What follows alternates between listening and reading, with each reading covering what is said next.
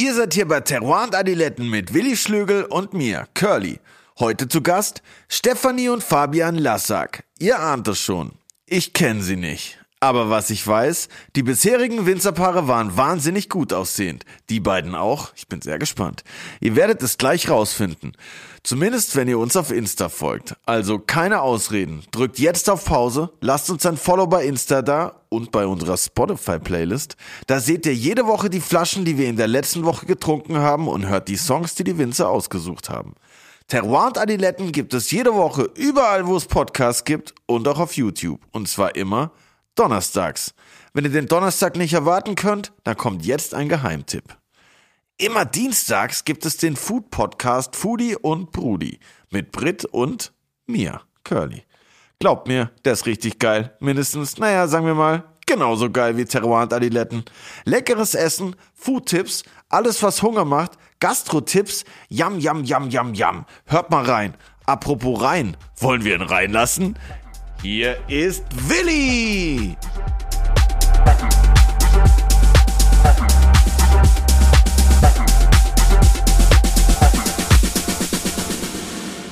Was geht ab, was geht down? ist bei dir was gerissen? Hallöchen. Ja, bei mir war ein komisches Wochenende. Wir haben ja wieder auf in der Freundschaft, Gott sei Dank. Ole, ole. Und hatten eine Bombenwoche hinter uns. Und dann wurde es ein bisschen länger, von Freitag auf Samstag. Und dann haben wir uns noch ein Bier gegönnt, Shelly und ich. Und auf einmal hören wir so ein Zischen aus der Küche. Und ich dachte, was ist denn da los? Und gehe in die Küche und sehe das bei uns am Rational, beim Spülprogramm. Ist der Schlauch gerissen, beziehungsweise das Ventil. In der Spülmaschine oder was? Ja, nee, beim Ofen. Bei diesem. Aha.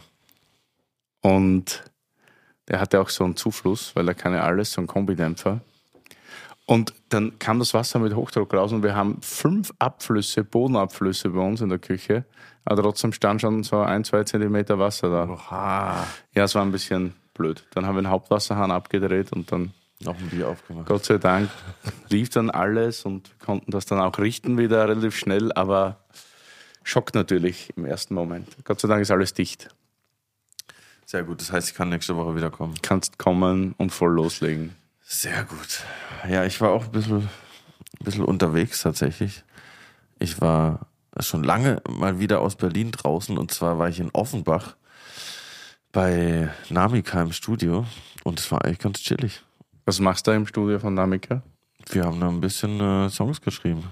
Die hatten ein sehr nice Studio in Offenbach. Bestimmt der schönste Platz in Offenbach, nehme ich an.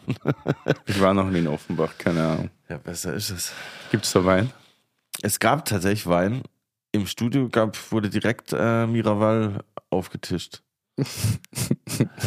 ich fand's geil. Die heiße Ware, oder was? Die heiße Ware, ja, das ist jetzt tatsächlich irgendwie. Trinken des Künstler. Irgendwie entwickelt sich das gerade so zum deutschen Kristall irgendwie so. Jeder trinkt irgendwie das. Ich habe das jetzt auch schon in mehreren äh, Insta-Stories von Rappern gesehen. Und ja, ich, äh, ich check's nicht so ganz. Also ich finde, es schmeckt so okay. Ich finde es schmeckt ganz geil sogar. Brangelina Rosé setzt sich durch jetzt beim Aber das Geile ist, die meisten wissen das gar nicht. Ich habe dann so, sofort gesagt, natürlich, um mit meinem Wissen zu glänzen, ah, krass, der Wein von äh, Angelina und Brad Pitt und die alle so, hä, echt krass? Ich wusste nicht. Also das scheint nicht das Verkaufs Nicht das Thema zu sein, nicht oder was? Das ist einfach nur ein schicker Rosé in einer komischen Flasche. Ja, wahrscheinlich, ich weiß es nicht. Ja, ich weiß auch ich kann mich noch erinnern, als das am Markt kam, ich glaube, da war es ja gar nicht in Österreich, das gibt es jetzt schon ziemlich lang, das Zeug nicht. Und ja, ist ja von der Familie Perrin, Südfrankreich, nicht? Die mhm. auch unter anderem Chateau Neuf du Pape machen, nämlich Chateau Pocastel. Und ja, ich weiß nicht, mir, mir der Rosé jetzt nie so richtig überzeugt, ehrlich gesagt. Aber ja, ist halt so Marketing-Rosé. Ich bin schon ein bisschen Rosé-Fan. Ich muss sagen, ist jetzt nicht der beste Rosé, den ich bisher je getrunken habe, aber kann man schon mal machen. Ich würde wahrscheinlich im Studio in Offenbach geht gut rein und macht super kreativ. Oder absolut, geht, okay, cool. geht komplett gut rein. Ich würde den jetzt, also ich glaube, so ein Makulu vom Späti und Miraval würde ich im äh, Blindverkosten wahrscheinlich nicht äh, groß unterscheiden können, aber die Flasche sieht halt besser aus. ja, in diesem Sinne, du. Ganz geil eigentlich. In diesem Geile Sinne, Flasche und läuft. Dass es heute keinen Miraval gibt. Ja, stimmt. Was gibt's heute? Ich bin gespannt, es gibt was von den Lassacks, habe ich gehört. Wer kommt eigentlich heute? Württemberg haben wir. Wir machen keinen Rosé. Ach, noch, noch nicht. Dafür machen sie Blaufränkisch. A.k.a. Lemberger, dort wo die herkommen. Und ja, bin sehr gespannt. Ist ja ein sehr junges Projekt, aber sehr, sehr ambitioniert. Ist immer gut. Und freue mich jetzt auf die lieben Lassacks. Bonjour.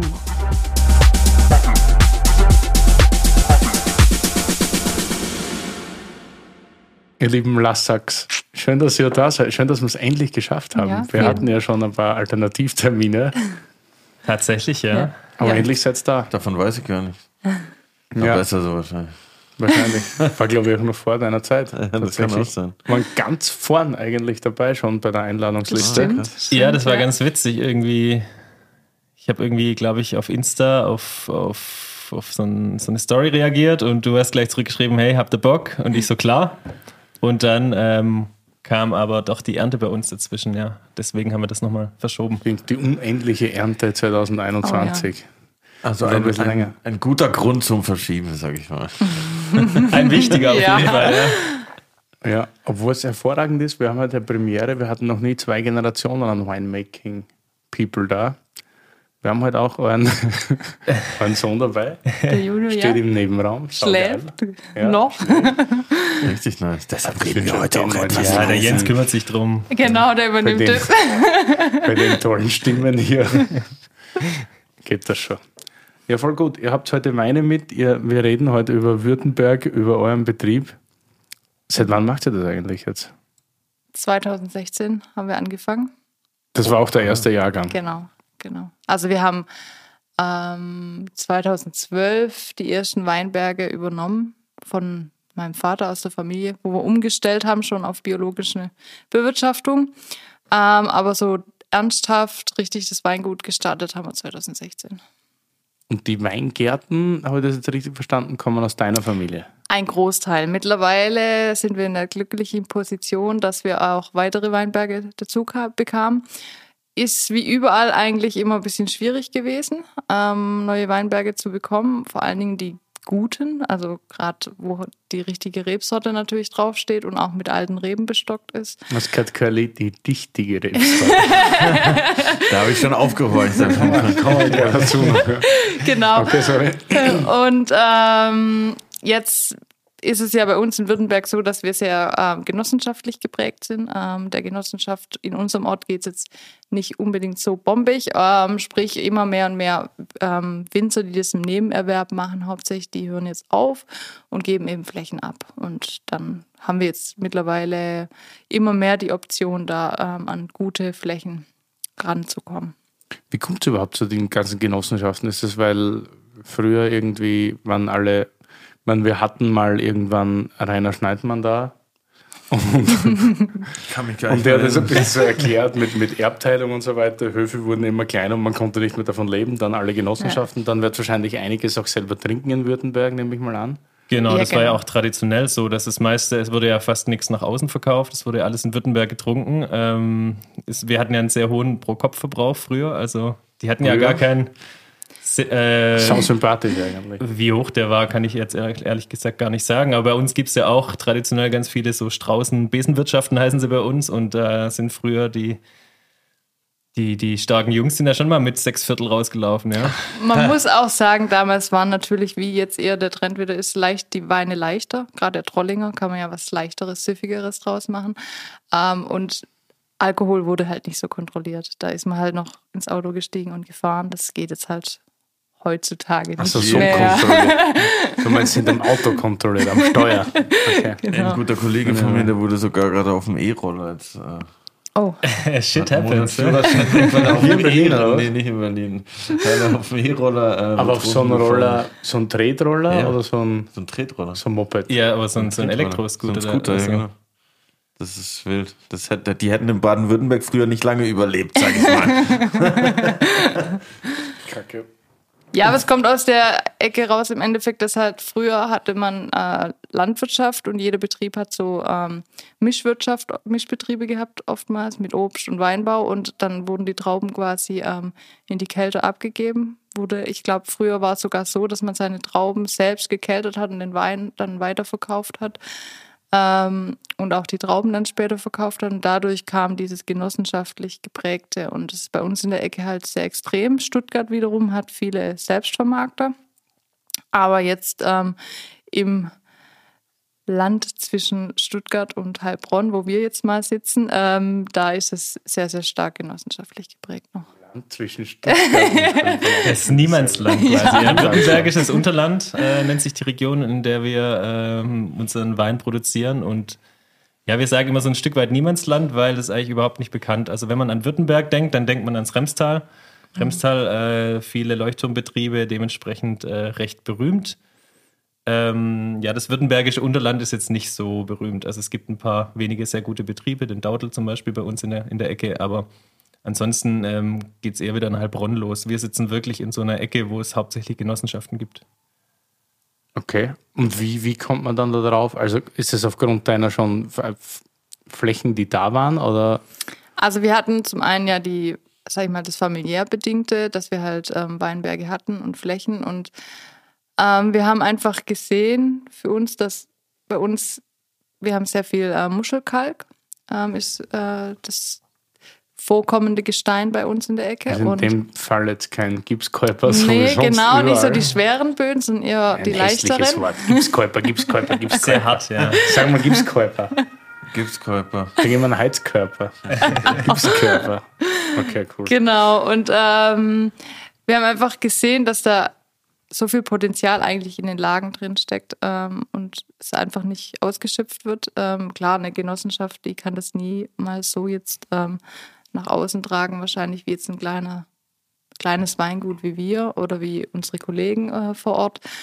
Und dann haben wir einfach gesagt, okay, entweder wir machen es jetzt und starten ein eigenes Weingut oder wir machen es wahrscheinlich nie wieder. Also das war so entweder hopp oder top und dann haben wir gesagt, wir Okay, wagen das, ist es. jetzt, das ist jetzt sau interessant, weil A haben wir wieder mal ein Pärchen hier bei Terror und Adiletten, das mag ich besonders gern, weil der Quelle und ich auch schon ein geiles Pärchen sind.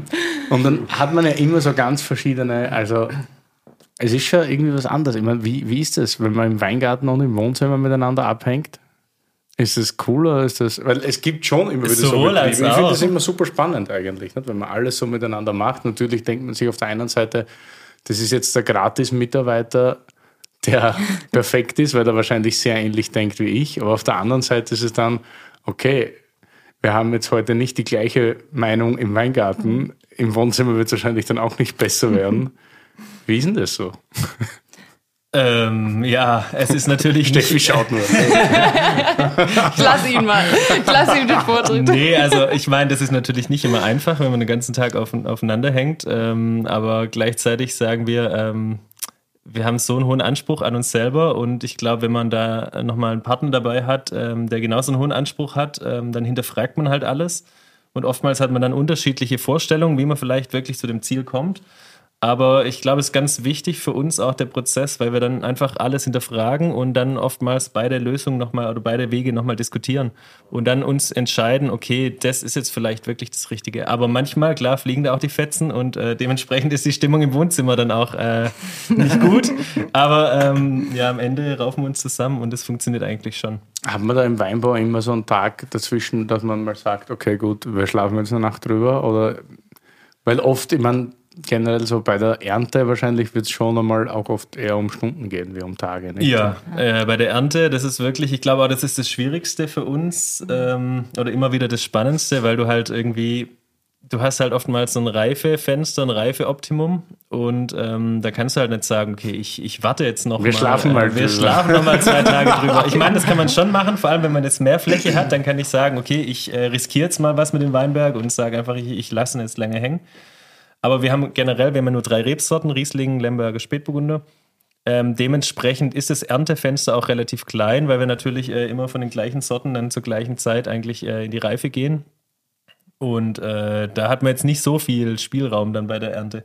Aber ansonsten im Weinberg gibt es schon, oder im Weingarten gibt es schon manchmal äh, Arbeiten, wo man sagen kann, okay, den lassen wir heute mal aus, wir, wir, wir schlafen nochmal drüber und äh, schauen uns das morgen nochmal an. Aber meistens ist es so, wir stehen drin und dann hat man ein Bauchgefühl irgendwie, was jetzt das Richtige ist. Wie kommt man zu der Situation, hopp oder drop, wir machen jetzt das Weingut oder wir machen es nicht? Ich glaube, es kommt dadurch, dass wir ähm, sind schon jetzt ein bisschen rumgekommen, ähm, haben beide die fachliche Ausbildung hinter uns ähm, und wir haben auf Betriebe gearbeitet, klar, und ähm, man hat Einblicke bekommen und man kommt oftmals einfach an den Punkt, wo man denkt, okay, ähm, ich würde das jetzt aber anders machen oder was wäre, wenn ich das jetzt so und so mache? Komisch, das ist in der Gastronomie dann- ganz anders. genau. Und dann ähm, sagt man sich halt, okay, wir haben so viel Potenzial zu Hause mit den Re Reben und den Weinbergen Dachten sitzen. wir zumindest, Dachten ja. wir zumindest, genau. Ähm, und wir haben Lust drauf und ähm, wir sind halt beide auch so Schaffer. Also es gibt, also wir arbeiten sehr viel, äh, manchmal vielleicht ein bisschen zu viel. da geht die Freizeit blöden. Ähm, aber ähm, ich denke, wenn beide da an einem Strang ziehen und beide das gleiche Ziel vor Augen haben und die gleiche Passion, dann kann man das starten. Ja, auch zur Vorgeschichte. Wir waren äh, zusammen zweieinhalb Jahre in Neuseeland. Und das war sowieso schon ein bisschen die Feuertaufe, weil da haben wir auch zusammen gearbeitet auf dem Betrieb, ähm, haben zusammen gewohnt. Also wir haben uns auch wirklich 24 Stunden am Tag gesehen. Ähm, und da haben wir gesagt, wenn wir das aushalten, zusammenarbeiten und zusammen leben, dann kriegen wir es privat, also im Weingut, ein eigenes Weingut auch hin. Ähm, und dort war die Situation auch so, wir waren ähm, am Ende waren, und, waren die Besitzer von dem Weingut äh, so weit, dass sie gesagt haben, ja, sie suchen eh einen Nachfolger. Wir waren aber Anfang 20, wir haben halt gesagt, okay, wir haben jetzt auch eigentlich noch keinen Bock, uns festzulegen. Sind dann zurück nach Deutschland, haben äh, studiert äh, nochmal und haben dann eigentlich festgestellt, eigentlich ist Deutschland schon auch nicht so schlecht. Und was wir zu Hause haben bei Steffis Eltern ist eigentlich auch total spannend. Und äh, dementsprechend haben wir halt gesagt, okay, wenn wir es jetzt nicht machen, dann gehen wir halt irgendwo arbeiten, wo wir Bock drauf haben. Oder wir sagen halt, okay, wir, wir gehen jetzt einen Schritt und äh, starten in unser eigenes Projekt. Und das war halt 2016 so der Punkt, wo wir gesagt haben, okay, entweder wir machen das jetzt oder wir lassen es.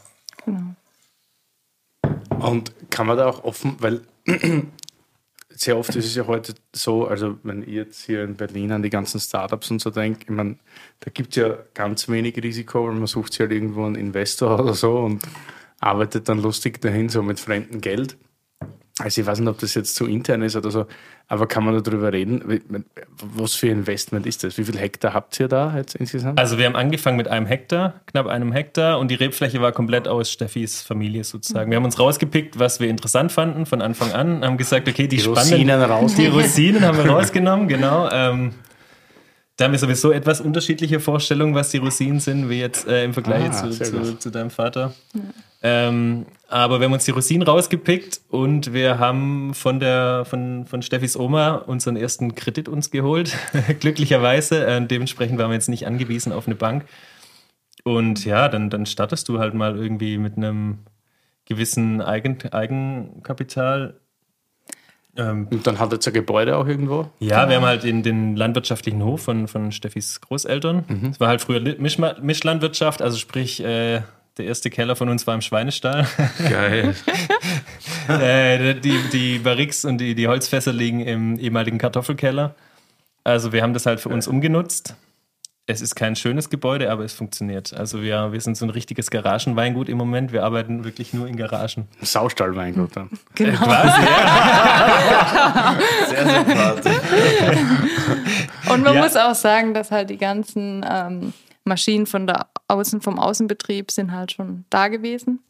Sprich, wir hatten da jetzt keine großen Investitionen. Klar, man kauft sich mal hier und da noch eine Maschine dazu, gerade jetzt Ja, im ja. biologischen, Ja, dass logisch, man halt logisch, irgendwie da noch Aber eine es war jetzt nicht so, dass nichts da war und Genau. Nee, es war halt, sag mal, nur der, ne, der. Weinbauteil da, aber der Kellerwirtschaftteil war komplett gar nicht da. Also sprich, man muss sich das wirklich so vorstellen, es, sind, es ist keine Pumpe da, keine Schläuche, keine Tanks, keine Fässer. So das ganze Equipment, das du einfach brauchst. Du hast einfach einen Grundbedarf an ähm, Verschraubungen und äh, verschiedene Hähne für die Tanks. Ähm, Im Endeffekt, äh, wenn jetzt äh, irgendwie an meinen ehemaligen Arbeitgeber, den Rainer Schneidmann, denkt, der hatten wir auch nicht arg viel mehr äh, Equipment sozusagen rumstehen. Also wir brauchen eigentlich das Gleiche, obwohl wir nur ein Viertel der Fläche vielleicht haben, oder nicht mal ein Viertel, ähm, wesentlich kleinere Fläche haben. Ähm, sprich, da investierst du eigentlich fast genauso viel wie jetzt ein größerer Betrieb. das musst du halt einfach bringen. Also das hat schon wehgetan am Anfang. wir haben halt im Endeffekt unser komplettes Erspartes da reingesteckt und haben halt gesagt, okay, Vollgas, äh, jetzt äh, gibt es kein Zurück mehr, ja. Mhm. Äh, wir, wir, wir waren so überzeugt und hatten so Lust drauf, dass wir gesagt haben, okay, wir stecken alles andere zurück. Wir wussten auch, dass es mega intensiv wird, der Aufbau, aber äh, wir haben es nicht bereut, ja. Also schon, natürlich, weil ihr dementsprechend Erfahrungen habt aus diversen Weingütern, war das klar von Anfang an, was für ein Risiko das das und wie viel Gas das man dafür geben muss. Klar, das war uns schon bewusst. Vor allem, ähm, dass man sich halt erstmal einen Namen erarbeiten muss. Ja? Ja. Also man muss ja erstmal sich in der Branche, sagen wir mal, einen Ruf erarbeiten und dementsprechend musst du halt erstmal liefern.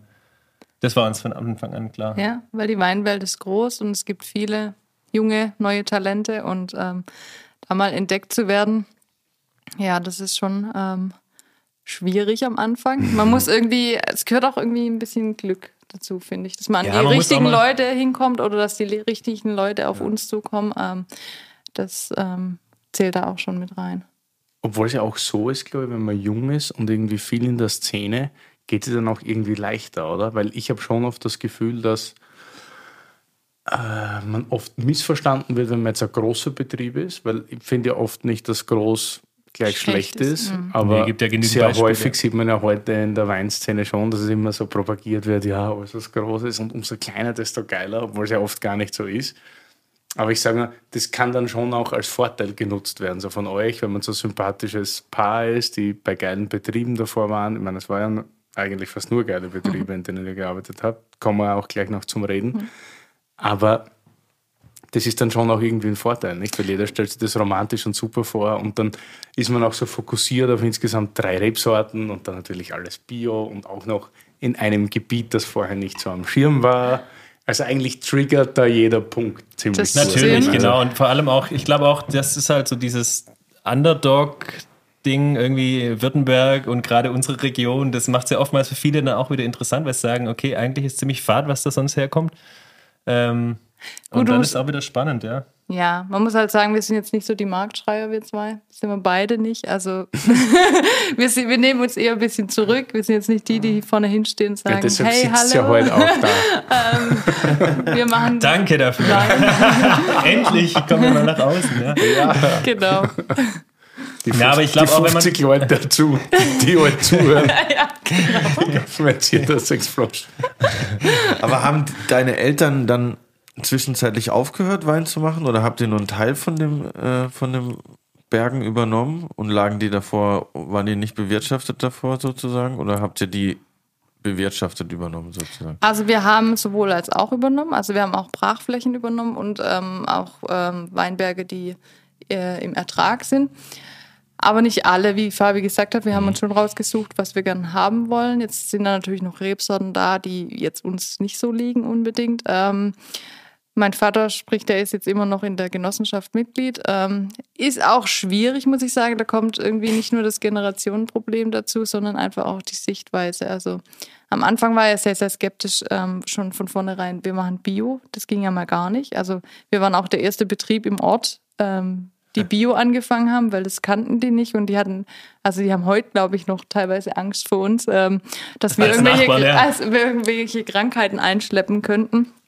Ähm, ja. Ja, vor allem bringt ja keinen Ertrag. Ja, Ja, eben. Ja, da, da, das sieht man, sieht man ja, dass es nicht funktioniert. Ja, genau. Das ist ihr, ihr Argument. Genau. Und ähm, sprich, er ist jetzt halt immer noch Mitglied ähm, und ich glaube, er wird das jetzt noch ein bisschen so weitertreiben und mal schauen, was mit den Flächen dann passiert. Ob die dann in unsere Handvoll wandern. Ja, wobei ja der Großteil, also eigentlich die Flächen, die jetzt noch äh, bei deinen Eltern sind, die sind für uns gar nicht interessant. Einfach lagentechnisch sagen wir, das sind jetzt für uns keine interessanten Lagen, wollen wir gar nicht haben. Und ich glaube, das ist auch wieder der Vorteil von uns als kleiner Betrieb. Wir haben halt wirklich nur Lagen, auf denen wir wirklich Bock haben zu arbeiten. Oftmals halt groß, größere Betriebe haben halt oftmals einfach ähm, auch Randbereiche oder Randlagen, äh, wo jetzt vielleicht nicht super spannend sind, die halt top sind für die Basis, aber wir machen halt im Moment wirklich nur, wir arbeiten wirklich nur auf Lagen, wo wir sagen, hey, das ist äh, total geil, macht voll Spaß dort.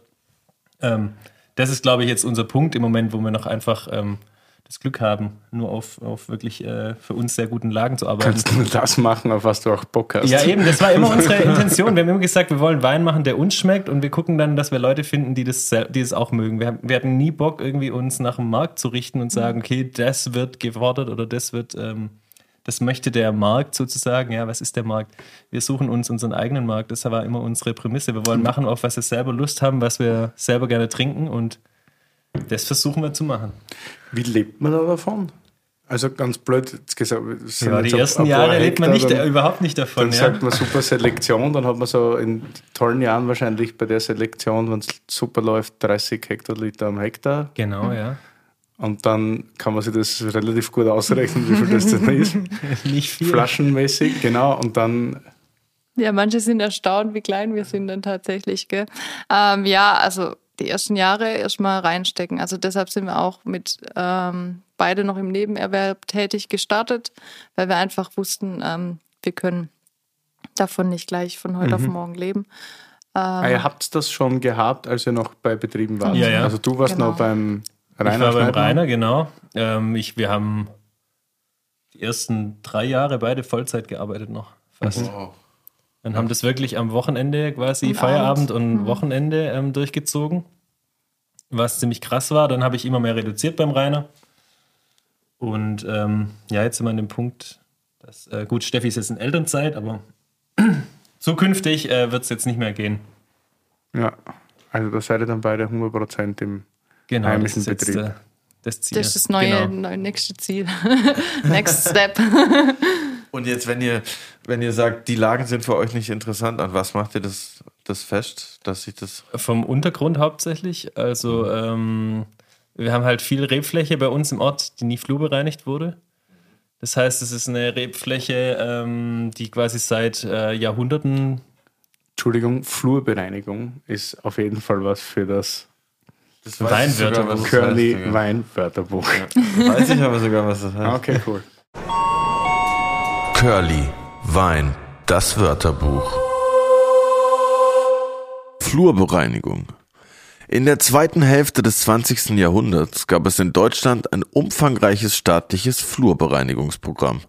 Dabei ging es darum, durch Erbteilung aufgesplitterte landwirtschaftliche Grundstücke zusammenzulegen, damit sie praktischer und kostengünstiger zu bearbeiten sind. Es gab dadurch Verbesserungen, zum Beispiel bessere Zufahrtswege und die Produktionskosten wurden für die einzelnen Landwirte geringer. Es gab aber auch große Schattenseiten, zum Beispiel mehr Erosion und mehr Schädlinge in den dann viel größeren Monokulturen. Damn. Vor allem wurden aber gerade im Weinbau Flächen mit sehr unterschiedlichen Böden und Kleinklima zusammengelegt. Also wurde es auch schwieriger, Wein anzubauen, der ein bestimmtes Terroir widerspiegelt. Und das ist natürlich das, was die Lassaks wollen. Wegen Bauland. Sorry. Also ja, genau, wir haben, äh, wir haben ja noch sehr viel Rebfläche, ähm, die nicht flurbereinigt wurde. Das heißt, wir haben wirklich diesen Urgrund und auf die Flächen äh, spezialisieren wir uns. Und die Flächen, die in der Flurbereinigung liegen, also wo dann einfach meterweise fruchtbarer Boden aufgeschüttet wurde, die sind für uns eher jetzt nicht so interessant. Und dementsprechend sind es die Lagen, die wir aussortieren und sagen, okay, auf die haben wir eigentlich jetzt keinen Bock. Und da habt ihr in der Gegend hauptsächlich Kalk. Ja. Und das ist in Württemberg jetzt auch nicht so häufig. Das gibt es eigentlich nur entlang vom Neckar oder der Enz. Hauptsächlich. Ähm, das sind jetzt die Hauptgebiete. Und ansonsten ist halt eher Käuper, ja. Gipskäuper Genau. ähm, oder Sandstein. Böden. Und von daher war das für uns auch spannend, weil wir sagen, weil wir wussten halt, es ist jetzt nicht so dieser typische Württemberger Boden, der hauptsächlich vorherrscht, sondern es ist halt eher ähm, ein kargerer Boden, der halt äh, von seiner Mineralik lebt und von seiner Feinheit. Und das hat uns eigentlich dann auch so gereizt an der ganzen Sache. Und wo kommst du her eigentlich? Ich bin Remstäler tatsächlich. Ah, ja. du kommst aus dem Remstal. ich komme aus also dem schon noch Remstal. Württemberger Rem Okay. Genau. Habe auch so einen gewissen familiären Hintergrund im, im Weinthema, aber äh, das geht dann über, über ein paar Generationen zurück. Ja. Okay. Meine Eltern hatten jetzt gar nichts mit Wein am Hut. Ähm, mein Bruder ist auch in der Branche und so bin ich da auch ein bisschen reingerutscht. Und wie seid ihr dann auf die, weil ihr vorher erwähnt habt, richtigen Rebsorten? Ist das das aufgrund eurer, eurer arbeitenden Vergangenheit oder ist das das, was euch schmeckt und euch happy macht? Oder? Ist mehr das, was uns schmeckt, was auch, ähm, sag ich mal, einen gewissen Hintergrund, also eine Tradition hat in Württemberg. Ähm, und es sind alles drei für uns Rebsorten, die einfach die Herkunft auch gut transportieren können.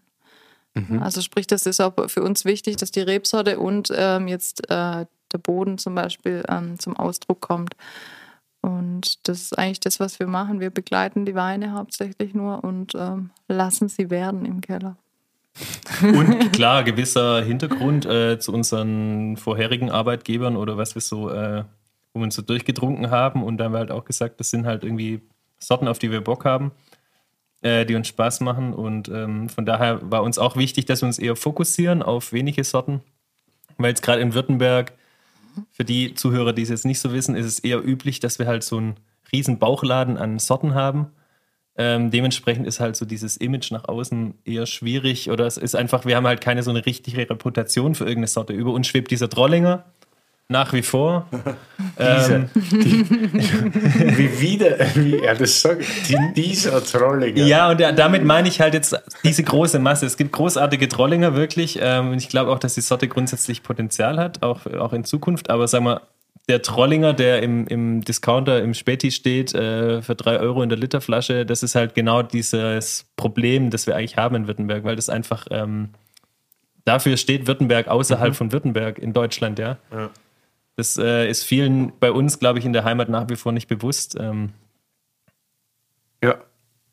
Ja, nach außen hin ist es immer, also ich, mir fällt schon auf, dass jetzt so eine gewisse Szene da ist. Ich meine, es gibt wahnsinnig viele junge Leute, also vor allem aus dem Remse, wie du sagst, die, die jetzt wirklich Vollgas geben und wo die, bei denen die Rieslinge auch teilweise vielleicht trockener oder ein bisschen brachialer schmecken, vielleicht auch aufgrund des Gipskörpers oder vielleicht auch, weil es ein bisschen höher liegt, das Ganze, als andere Weinbaugebiete, das kühler schmeckt, oft ein bisschen reduktiver produziert wird. Es ist schon lustig alles, aber es stimmt trotzdem, innerhalb von Deutschland und in anderen Weinbaugebieten wird Württemberg immer irgendwie identifiziert mit Trollinger. Ja, es stimmt. ist, ja, es ist nach wie vor noch so. Obwohl jetzt mittlerweile auch Leute gecheckt haben, dass Trollinger ja auch lustig sein kann. Ne? Also es ist Eben, ja, man muss es so- gut machen und äh, dann, dann kann man da hervorragende Weine draus, draus keltern, ja. Aber ist halt nicht euers, müssen wir auch nicht besprechen. Ach, wir haben das von Anfang an, äh, am Anfang haben wir es Gab es da Trollinger? Habt ihr Trollinger ausgerissen und was anderes gesetzt? Ja, wir, Wir haben umveredelt, ja. Genau. Unveredelt, okay. Was habt ihr jetzt drauf? Spätburgunder oder Blaufränkisch? Blaufränkisch. Blaufränkisch. Äh, wir haben es am Anfang wirklich kategorisch ausgeschlossen. Ja. Wir haben gesagt, Steffi hat immer gesagt, wir machen keinen Trollinger. Weil, ja, weil ich, äh, ich kann nur das produzieren, wo ich 100% dahinter stehe. Und ähm, ja, es ist halt nicht meine Rebsorte so unbedingt. Aber wie du sagst, es, man kann lustige, leichte, gut trinkliche Sachen draus machen, keine Frage. Jetzt sind wir halt auch nicht so die Rosé-Typen, wir zwei. Und ähm, ja, von dem her haben wir irgendwie, für mich war Trollinger, dann kam es irgendwie nie in Frage. Ja. Ja, man muss sie auch nicht in die Kiste stecken. Ja, also und- mein persönliches Blaufränkisch lieber als Trollinger. ja, eben, und das denken wir halt lieber. Und von daher haben wir gesagt, wir machen äh, Blaufränkisch drauf und, und gut ist. Also, Ja. alles richtig gemacht. Sicht. Wir gehen davon aus, ja.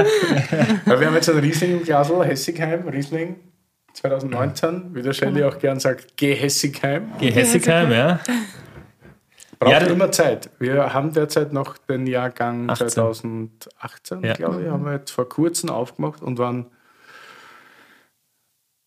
wenn ich jetzt sage, überrascht von der Qualität, ist das ein bisschen, ist blöd gesagt, aber es war unglaublich gut. Okay. Also es war wirklich, hat gestrahlt. War Okay. Wirklich war Schön. fein, long, schlank vor allem für 18. Super straight, der war richtig, richtig gut. Ja. Ja, das, Das ist genau schön das, was wir eigentlich äh, äh, wollen, was, was wir machen wollen mit dem, mit dem ähm, Hessigheim. Es war für uns auch so ein bisschen ähm, so eine Art Statement, wirklich auch den Ort drauf zu schreiben, weil Hessigheim steht jetzt wirklich halt für die große Genossenschaft. Also die Genossenschaft hat 700 Hektar bei uns. Äh, der Rainer hat halt auch immer so, der Rainer Steidmann hat auch immer kurz so ein bisschen gelacht, er hat gesagt, ja, ihr seid mutig, das drauf zu schreiben. Aber ähm, genau das war eigentlich unsere In- Intention, zu sagen, hey, eigentlich ist total, wir haben geile Böden, ähm, wir haben alte Reben, das sind unsere ältesten Reben für den Hessigheim Riesling.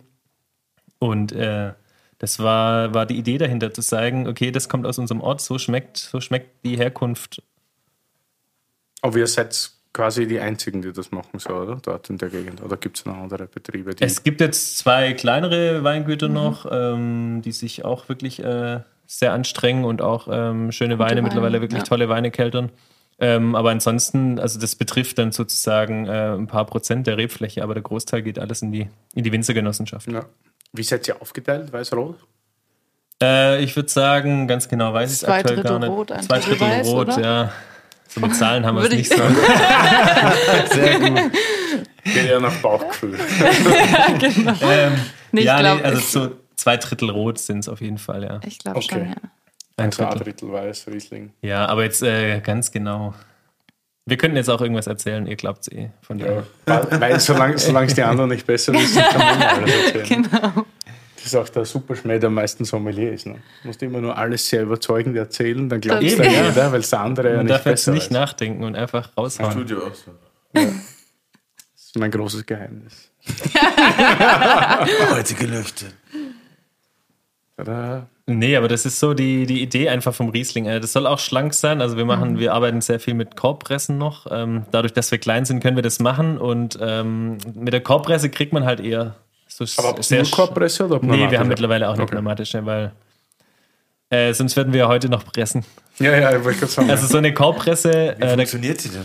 eine Korbpresse ist im Endeffekt, du hast, hast quasi außen so, so Holzringe und von oben kommt so ein Stempel, der drückt quasi die Trauben nach unten zusammen. Ähm, du hast sehr lange Saftablaufwege sozusagen. Also der Saft, der austritt, der wird halt durch die, durch die ganzen Beeren und Kämme, wird es halt sozusagen ähm, wie, wie eine Art Filter funktioniert das. Dementsprechend sind die Moste ganz klar, die da rauslaufen. Der Saft ist quasi extrem klar. Ah, okay. Ähm, und du hast halt sehr wenig mechanische Belastung auf die Beeren. Dementsprechend löst du wenig Kalium aus, unter anderem. Und ähm, dementsprechend hast du eine etwas höhere Säure, weil Kalium fällt Weinsäure aus in Form von Weinstein. Und äh, wenn wir jetzt wenig Kalium aus der Beerenhaut rauslösen, haben wir mehr Säure und äh, auch insgesamt einfach schlankere Moste. Und sag mal, das ist immer so ein Thema in Württemberg mit Riesling. Riesling in Württemberg ist oftmals etwas phenolisch, etwas breiter und wir versuchen halt den, trotz allem, klar haben wir ja auch äh, viel Phenolik drin, aber wir versuchen das trotzdem relativ äh, straight und äh, frisch auf die Flasche zu bringen. Obwohl man schon merkt, dass die, also das merke ich auch jetzt wieder, ich finde das sehr ansprechend, aber man merkt wieder, das braucht schon Zeit. Ne? Also Ja, das ist, jetzt, Ja. ist schon eher was Forderndes. Ne? Ja, definitiv. Ja. Wie seid ihr zufrieden mit dem Jahrgang 19? Super. Mhm. Äh, qualitativ äh, sehr gut. Äh, Weine brauchen alle Zeit, machen jetzt sogar eher wieder äh, zu. Deshalb haben wir Mhm. jetzt auch, äh, wir probieren dann nachher den Steige Lemberger. Also den habe ich gestern mit einem schwedischen Importeur probiert und fand ihn gestern sehr verschlossen. Dementsprechend habe ich jetzt den 18er mitgebracht, weil ich glaube, dass der gerade besser dasteht. Mhm. Ähm, aber das ist auch unsere, ähm, wir wollten auch weg von diesem schnelllebigen Markt, Weinmarkt, sondern wir wollten wirklich eher auf dieses langlebige, entschleunigte gehen. Und äh, uns ist bewusst, dass die Weine Zeit brauchen, aber das, darauf wollen wir eigentlich auch hinarbeiten. Hat das was mit Geisling an der Steige? Ist das in der Nähe zufällig? Nee, oder? Äh, nicht direkt, nee. Nee, nee. Die, das ist die Hessigheimer Steige. ähm, ist noch nicht so bekannt, aber wir arbeiten dran. Aber es ist auch nur Steige schon. Die gute alte Steige. Harry hat auch immer von der Steige geredet. Wir gehen halt steil, die Abkürzung für steil gehen, steigen. Steil, steil, gell? Können wir mal eine Sonderfüllung machen? Steil, ja. Was sagt steil gehen? Dann müssen wir endlich auch nicht mehr die Qualitätsweinprüfung durchziehen. Ja? Boah, ja, genau. machen, ja. Apropos Qualitätsweinprüfung, unterzieht sie euch der? Ähm, Habt ihr eine B-Nummer? Nein, Können wir nicht oder? umgehen, gerade mit dem Hessigheim und Steige müssen durch. Ach so, klar, ja, logisch. Brauchen halt oftmals ein paar Anläufe, bis es dann klappt. Wie viele Samples schickt dann? Zwei bis drei meistens. Nach dem Also- dritten Mal geht es meistens durch. Ich wundere mich immer, wie vertrottelt das ist. Es ist in Österreich noch blöder. Wir können ruhig über die Politik schimpfen. Wir sind ein unabhängiger Podcast. Wie, wie krass es eigentlich ist, dass Weine, die jetzt so produziert werden, wo man wirklich sagt, okay, man geht wieder zurück, also zurück zum Ursprung, klingt immer so deppert, aber wenn ich sage, ich mache wieder was Nachhaltiges, was Entschleunigtes. Und natürlich sind die oft reduktiv oder stinken oder sind eigenwillig oder sonst irgendwas. Aber du hast keine beschissene Reinzuchthilfe drin. Du schönst die ganzen Weine so wenig wie möglich oder gar nicht. Und genau da gehört der Ort drauf, weißt? Und genau da gehört die Lage drauf. Und was bei uns in Österreich teilweise durchgewunken wird, das sind grüne Veltliner. Die schmecken nach einer, was einer, zwischen Sauvignon und Muscatella Ja, irgendwas, ja. Und nach sechs Monaten sind sie hin. Das ist das, was durchgewunken wird mit jubelnden Händen. Und wenn du einmal einen Veltliner hast, der ein bisschen Reduktion oder sonst irgendwas zeigt, musst du sieben Samples hinschicken, dass du einmal durchkommst. das ist das, das, ist auch von, von wirklich renommierten Winzern. Das ist ja nicht irgendwer, der da die ganze Zeit Ja. durchfällt. Das ist das Gleiche bei uns. Ich Also, glaube, da stehen alle gerade vor dem Problem und Ja, aber das ist das Orge, wenn alle Betriebe oder so viele Betriebe damit kämpfen, meine, warum wird da nichts gemacht? Das ist ein Wahnsinn. Ja, es, es bewegt sich in der Hinsicht gar nichts, muss man echt sagen. Ja. Ähm, Gerade bei uns ist halt sehr genossenschaftlich geprägt. Das heißt, es ist halt so ein Einheitsgeschmack da und oft sind halt in dieser Jury sozusagen dann auch ähm, eben ja, genossenschaftliche. Kellermeister Meister oder sonst oder- was. drin. ja, genau. Aber man muss sich auch vorstellen, Und- die haben dann, äh, die Qualitätsprüfung läuft ja so ab, die haben quasi, äh, die kriegen blind eingeschenkt, mehrere Gläser, zum Beispiel Lemberger Trocken. Aber sagen wir, von den fünf Gläsern, die sie vor sich haben, sind halt vier gesetzlich trocken, aber halt, sagen wir, an der Oberkante. Also sprich, die sind halt mit äh, Süßreserve aufgepimpt äh, bis zum Anschlag und dann steht halt einer dazwischen irgendwie, der halt irgendwie Futztrocken wirklich- ist. der halt äh, wirklich extrem, vielleicht noch reduktiv ist und ähm, ganz anders hergestellt wurde, der vielleicht noch Ecken und Kanten hat und der fällt halt völlig aus dem Raster und dementsprechend äh, fällt er da halt aus dem System raus. Ja. Und ja. das ist halt das Schwierige. Und das Traurige ist eigentlich, dass die Aussage ist, ja, dann stellt ihn halt nochmal an und dann legt einen Widerspruch ein. ja, genau. Äh, also im Endeffekt, irgendwann geht der Wein durch, aber ich meine, was ist das für eine Aussage? Es wird zweimal abgelehnt, von wegen ja fehlerhaft, und dann das dritte Mal geht er durch und hat auf einmal keinen Fehler mehr. Also das ist schon. Ich hoffe, ich rede mich hier nicht um Kopf und Kragen. Ja, ma ma machen wir alle, aber darum geht es ja auch am Ende des Nein, aber Tages. das Man muss muss ja die Leute auch ein bisschen wach machen. Mir hat jetzt jemand erklärt aus der österreichischen Weinpolitik vor kurzem, hat sich sehr schlau herausgeredet, äh, weil ein Wein nicht durchgekommen ist und ich habe ihn gefragt, warum, weil der Wein halt trüb war. Und dann sagt er, ja, da darf ich nicht die Kostmission oder irgendjemanden angreifen, weil es steht ja im Weingesetz von 1986, dass der Wein nicht trüb sein darf. Und dann sage ich mir, na toll, dann kehrt halt eine verfickte Novellierung her. Ich meine, Entschuldigung, es kann nicht sein, dass ich einen Wein irgendwie durch Schichten durchlassen muss, nur da, damit er irgendwie ein Qualitätsweinsiegel kriegt. Naja. Das, äh, schmeckt er noch nicht mehr, aber ist Qualitätswein. Aber gut, da könnten wir jetzt wahrscheinlich länger diskutieren. Ja, aber Ja, wir waren auf jeden auch. Fall sehr überrascht. Also Hessigheim 19 ist jetzt der erste Jahrgang, wo wir gar nicht mehr filtriert haben. Also seit 2019 filtrieren wir gar keine Weine mehr. Also 18 ist noch filtriert worden.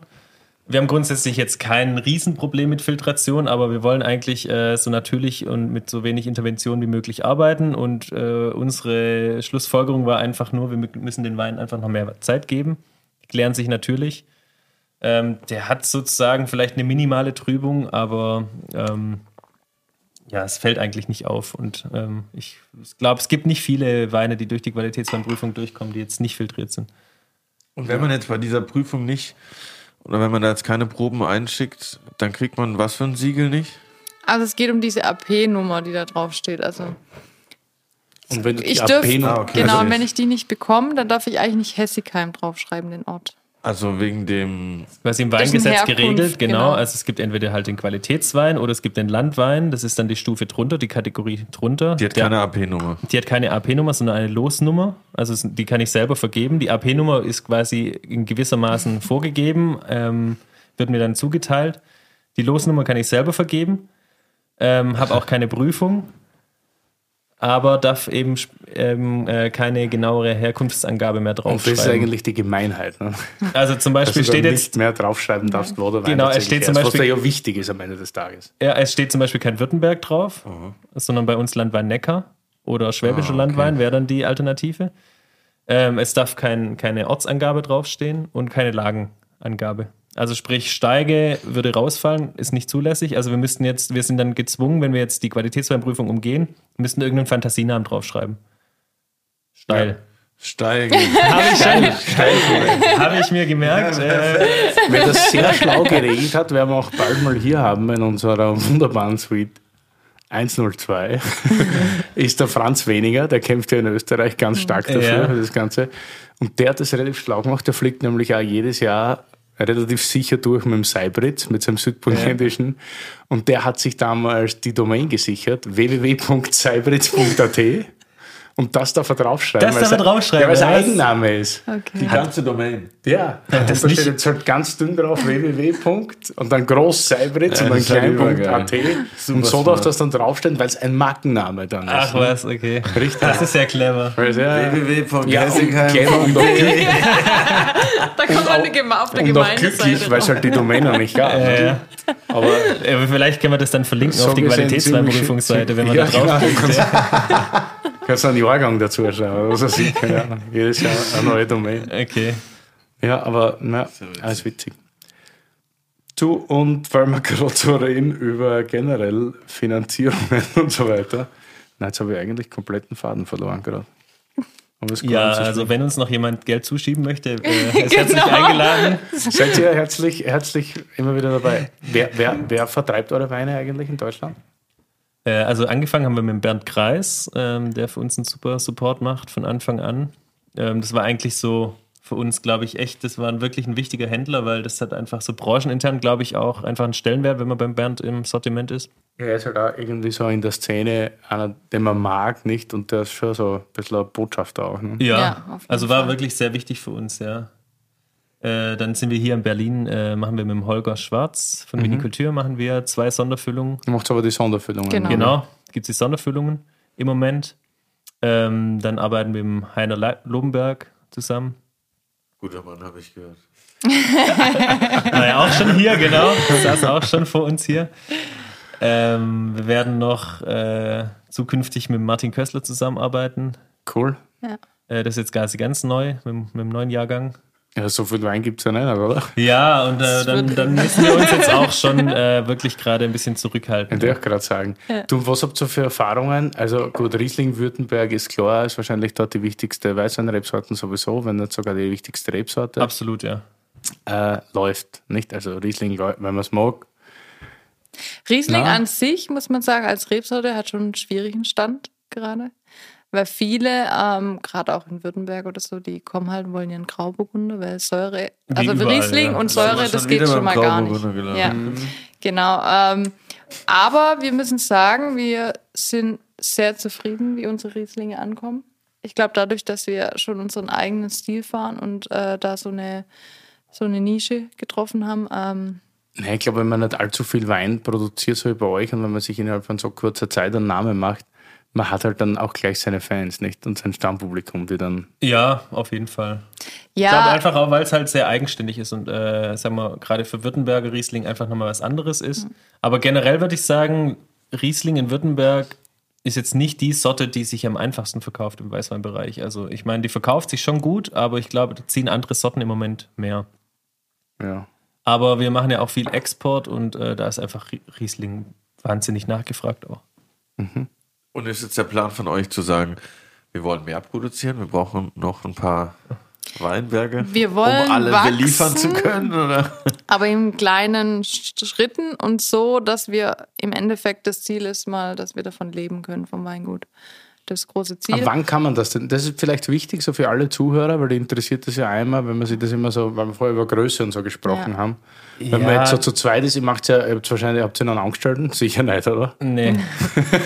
Schön wär's. Ja, Krass, ihr schöner. macht das alles echt nur zu zweit. ja, Ja, wir also haben Da vorne steht fleißige Helferlein. Kinderwagen. ja, genau. Ich glaube, Sie sind seine Angestellten. Momentan ja. Nein, also wir haben ein paar fleißige Händchen. Ähm, klar, über die Saison hilft auch mal Familie und wir haben jetzt ähm, auch äh, zwei, drei Helferlein, ähm, die einfach wissbegierig sind, die uns gern tatkräftig unterstützen. Ähm, und Praktikanten. Premium Edelpraktikanten nennen wir sie auch. Ja. ja, in diesem Sinne auch vielen Dank an Marc, Thilo und äh, Matze. Shoutout. Genau. Und ähm, ja, Ernte, Familie, Freunde, Bekannte geht jetzt gerade eigentlich noch so. Haben wir dieses Jahr wieder geschafft mit allen. Ähm, und ansonsten, wenn es mal wirklich eng wird, haben wir auch einen befreundeten Winzer, der, der äh, Hilfskräfte Arbeitskräfte hat, hat, genau, ja. und uns die ab und an mal ausbohren kann. Genau. Aber im Großteil wirklich mit Freunde, Familie.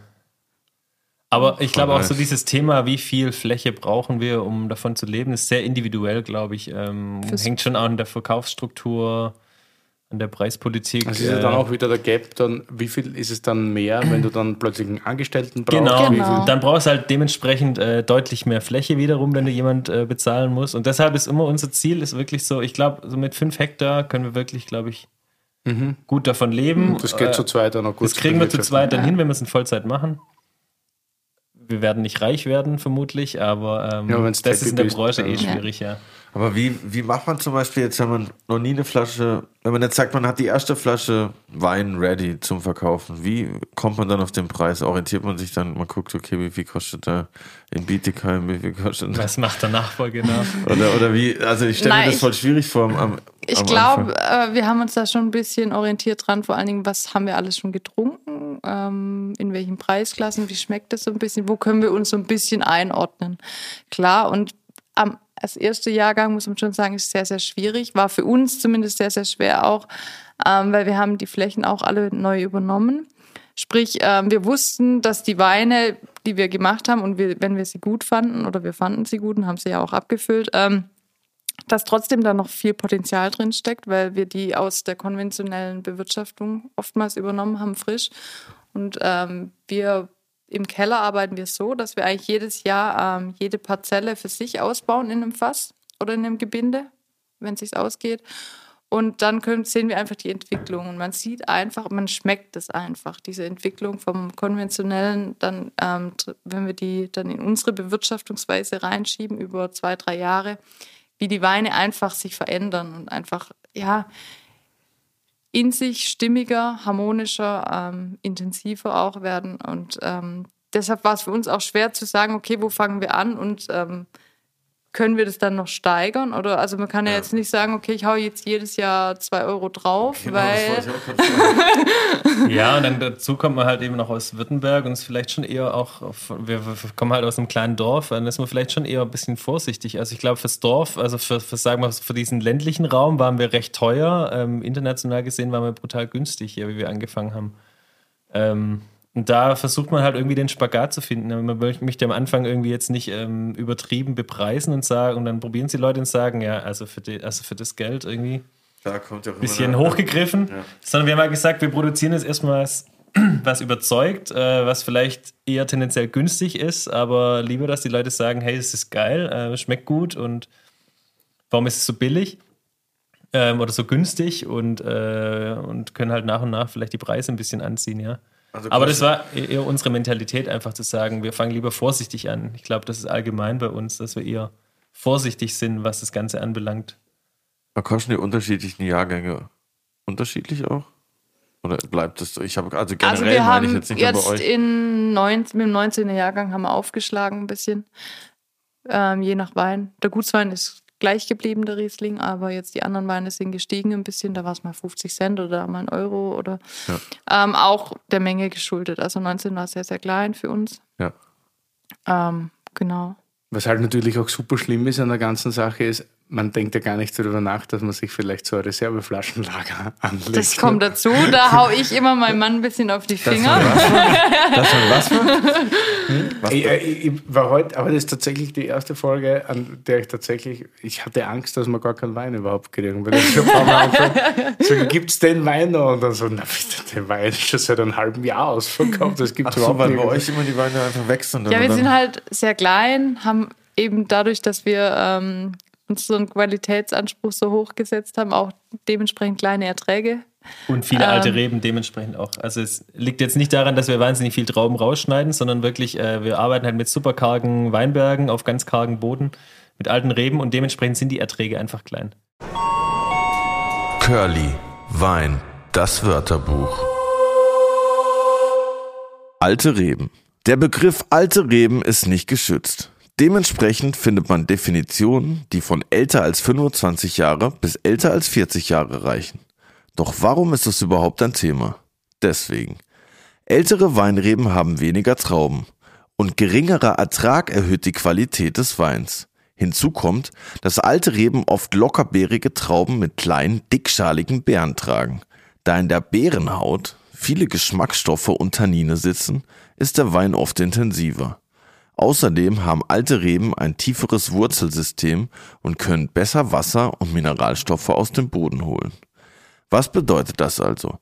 Weine aus alten Reben schmecken oft komplexer, mineralischer und besitzen, wie Willi sagen würde, eine höhere Spannung. Kurz gesagt, sie sind besser. Und wie ist es dann, wenn man jetzt.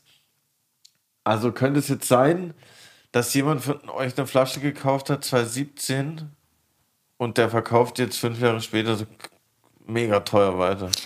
Und ihr kriegt, kriegt dann kauft. Wir kennen jetzt die Preise auf dem Sekundärmarkt noch nicht, aber ich glaube, so aktuell nein. Aktuell ist- ist, glaube ich, noch wirklich. Es gibt ähm, so Weingüter natürlich, aber die haben sich über Jahrzehnte ähm, wirklich so, so einen, äh, einen Welt, Weltruf erarbeitet, ähm, die einfach für grandiose Qualität stehen. Und da gibt es so einen Sekundärmarkt, aber ich würde jetzt sagen, für uns äh, ist es, äh, äh, noch kein brauchen wir nicht von träumen, dass es sowas gibt. Und müsste das eigentlich, das müsste eigentlich wie bei NFTs geregelt sein. So, dass immer, wenn es wieder weiterverkauft wird, kriegst du dann Anteil. So eigentlich geil. Gut, ich meine, der Winzer hat letzten Endes nichts davon, weil die Flasche ging damals raus. Also Ja, Renommee haben- halt. Ne? Ja, Ja, genau. Ja. Naja.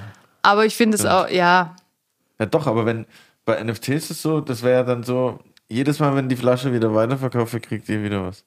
Ein, ein kleiner Anteil. okay. können wir gerne einführen. Deutsche, ich rufe morgen an beim VDP. Urheberrecht. Oder? Das Weinurheberrecht. Kacke.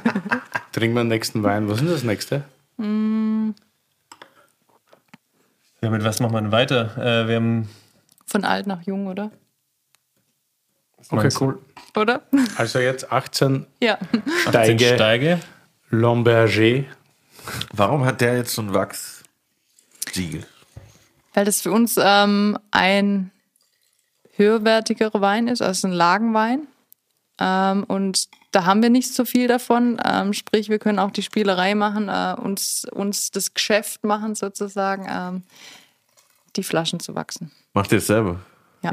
Und wie macht man das dann? Taucht man die so rein? In so einen Topf, genau, Wachstopf. Ja. Also wirklich ein alter, alter Topf von der Oma oder von der, von der Mutti. nice. Und dann Das wird ist er, Kölle, kannst du das nächste Mal gleich hinfahren. Ja, da haben wir schon was anderes. Ich zum Schneidmann fahre ich auch schon, dann komme ich dann noch da zum Wachsen. ja, sehr gern, ja. Zuerst lesen, dann wachsen. perfekt. Ja, es ist halt einfach, es wirkt für uns sehr wertig, äh, uns gefällt es selber, es ist einfach optisch ähm, sehr schön und man hat einfach jetzt, sagen wir nur, Wachs außenrum und jetzt nicht wie jetzt äh, bei den klassischen Kapseln, wo man entweder halt äh, sehr hochwertig wird halt Zinn verwendet oder ist jetzt so eine, so eine ähm, Kombinationskapsel aus Kunststoff und Alu. Aber nachhaltiger ist es natürlich, entweder man nimmt gar nichts oder halt eher vielleicht so ein Wachs. Und das ist ja luftdicht. Und es ist luftig, genau, ist eigentlich schon ein sehr guter, sehr gutes Finish für die Flasche. Und erlaubt der, also das Weingesetz, dass man gar nichts nimmt? Beim Stillwein ja, beim Sekt nicht. Da gab es jetzt ja so ein, so ein Urteil irgendwie. Ja. Dass der Korken nicht in die. Zum Aufmachen in der Gastronomie ist es natürlich immer ein bisschen. Ja, es kommt aber auch auf das Es Wachs kommt immer drauf auf, auf an. das ja. Wachs-Lack-Gemisch. Es, es gibt schon richtiges Scheißwachs. Bist äh, du narrisch. also, wo man wirklich denkt, also der macht es einem wirklich schwer, der Winzer. Ja, und manchmal, also manchmal, ich habe das Gefühl, wir haben gerade ein so ein Weingut bei uns auch gelistet in der Freundschaft. Ich glaube, die machen da sieben Schichten drauf. Da musst du einen Zentimeter Wachs bohren. Ja, das ist auch manchmal fast gefährlich. Gell, wenn man oben so eine, so eine Kugel drauf hat, die Wahnsinn, das ist so richtig steinhart Kugel oben ist, drauf. ja. Ja. Und die Ste genau. Ja. Und dann glaubst du, kannst es runterschlagen, aber dann ist es wieder zu elastisch, dass du es runterschlägst. Dann probierst du zum Schneiden, dann ist der erste Öffner schon mal hin.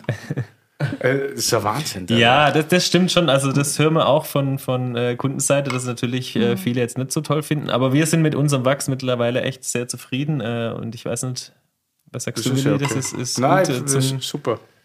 das hat halt, gut äh, es kommt halt, genau, es kommt halt auf die, auf die Mischung drauf an. Das ist, darf halt nicht zu fest und nicht zu Weich zu sein. weich sein. Hast du nicht erzählt? Der, der Tipp, der Trick ist einfach durchzubohren und einfach so zu ziehen oder bricht Ja, ich mache es immer so. Also Shellman Ja. und ich streiten uns immer. Er schneidet es immer total perfekt ab und so und ich bohre einfach eine.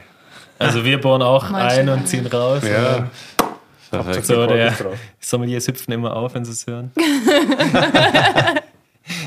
Ich bin da auch eher der Fan. davon, Ja. Aber ich finde das Etikett davon voll nice. Ist das sozusagen die. Das ist die Lage im Hintergrund. So sieht es genau. doch bei der Flurbereinigung ungefähr aus, oder?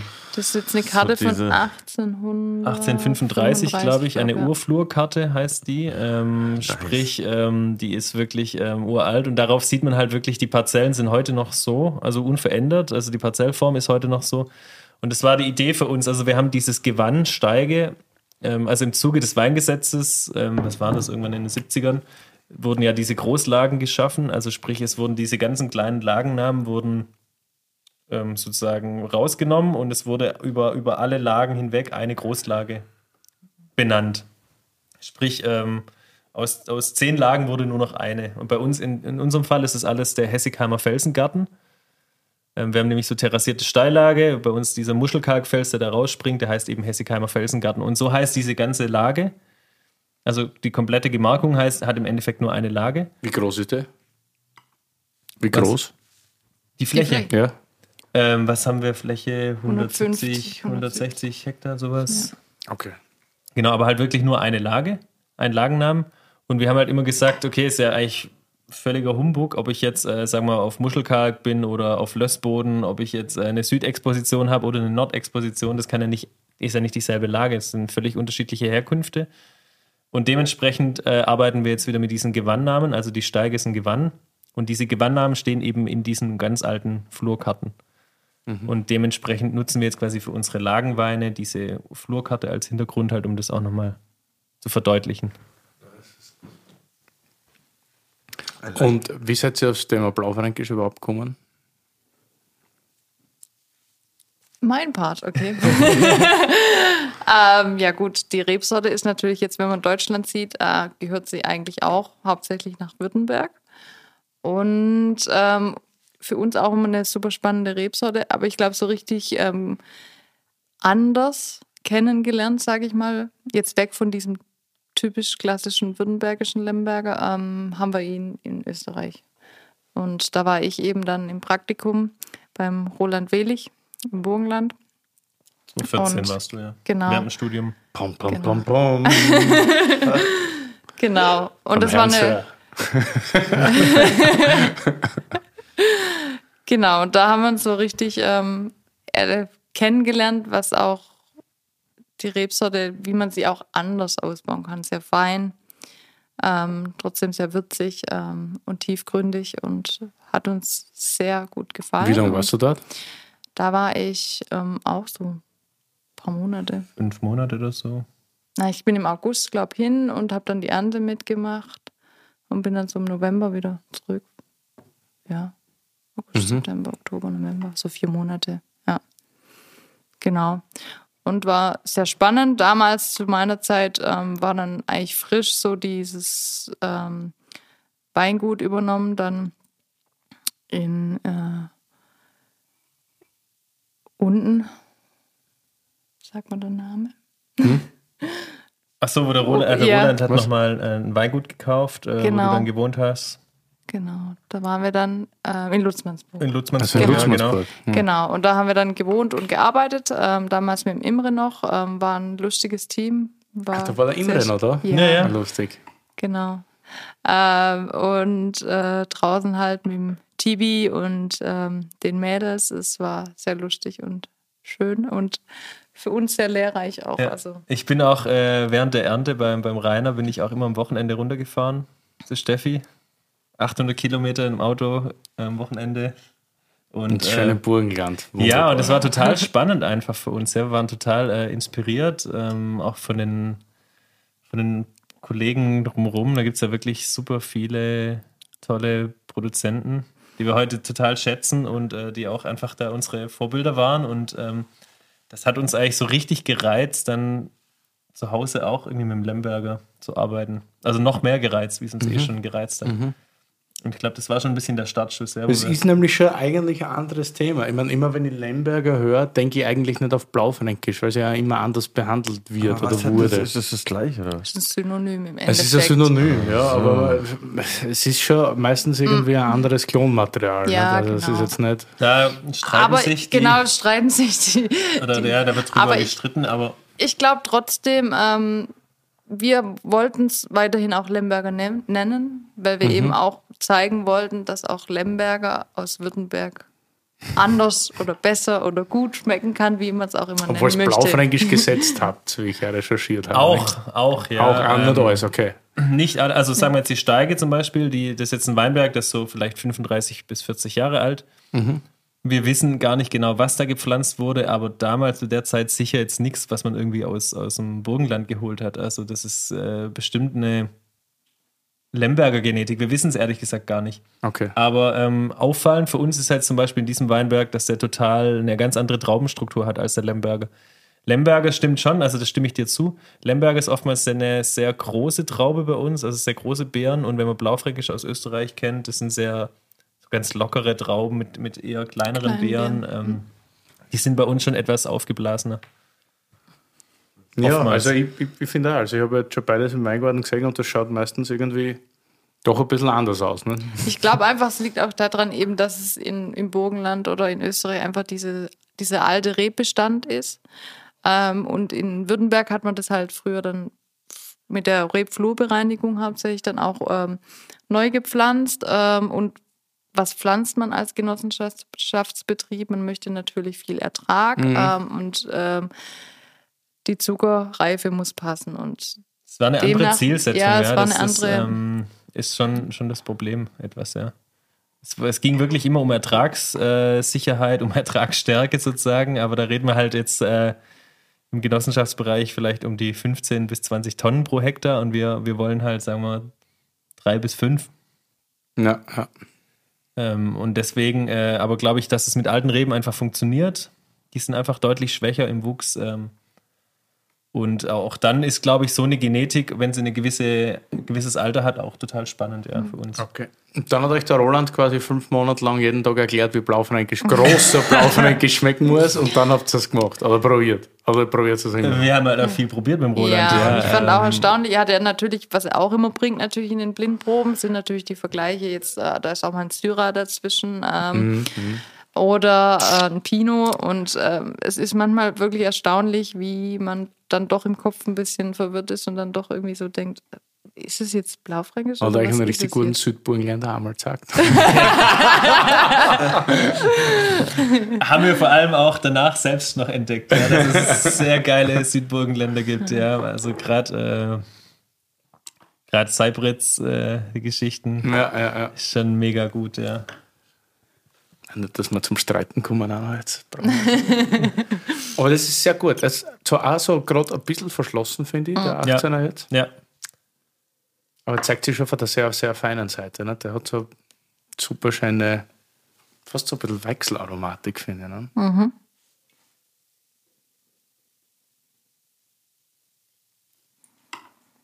Und dann kommen aber auch die dunklen Früchte super durch. Wahnsinnig tolle Würze. Guten Gerbstoff, super Säure. Mag ich sehr gern, diesen Blaufränkisch. Habe ich zwar noch nie gekriegt, weil er immer ausverkauft ist. ja wir machen auch, also von dem Steige Lemberger gibt es jetzt immer nur so 800 Flaschen. Das ist schon relativ wenig. 800. Ja, Und wir trinken heute eine. Eine gibt's. Lecker mir, oder hat sich so gedacht? hat sich gekommen. Ja, und das ist halt auch für uns, ich meine, der älteste Jahrgang, den wir, den wir abgefüllt haben aus der Steige, ist 17. Ähm, ja, ich meine, man sieht jetzt, äh, der Wein ist total verschlossen, braucht Zeit. Wir würden gern was Älteres, noch was Älteres zeigen, aber äh, wir haben halt erst 17 angefangen Na, damit. Ähm, Aber macht ihr dann, also hier hat jetzt gerade das Supreme Store aufgemacht in Berlin. Ne? Und die arbeiten ja auch so, bei denen gibt es ja auch nur so und so viele Shirts. ach, es ist nicht, äh, nicht immer über so, ein- so ein- irgendwie zu bestimmten Zeitpunkten gibt es so. Ich hatte ja nämlich mal einen Kollegen, der war da immer völlig vernarrt drin Ja, ja. dieses Zeugs. Jeden Donnerstag. Es ist Donnerstag, ich glaube für Supreme. Holzstaub musst du immer machen. Ähm, und dann frage ich mich, macht ihr dann, könntet ihr jetzt auch, sagen wir mal, 1500 Flaschen machen und sagt ihr dann, wir machen nur 800 oder, also findet ihr naja, das so auch, machen sie es eh. genau. ja, ich meine halt so, ob das schon auch so ein bisschen im Hinterkopf ist, zu sagen, man hält das so exklusiv halt, indem man wirklich nur 800 Flaschen macht, auch wenn man jetzt 1000 machen könnte oder als Beispiel jetzt, oder ist das, kommt es einfach so, wenn ihr nächstes Jahr 5000 machen könntet, macht ihr 5000? Also wir haben in dieser Lage ehrlich gesagt auch noch Flächen dazu bekommen.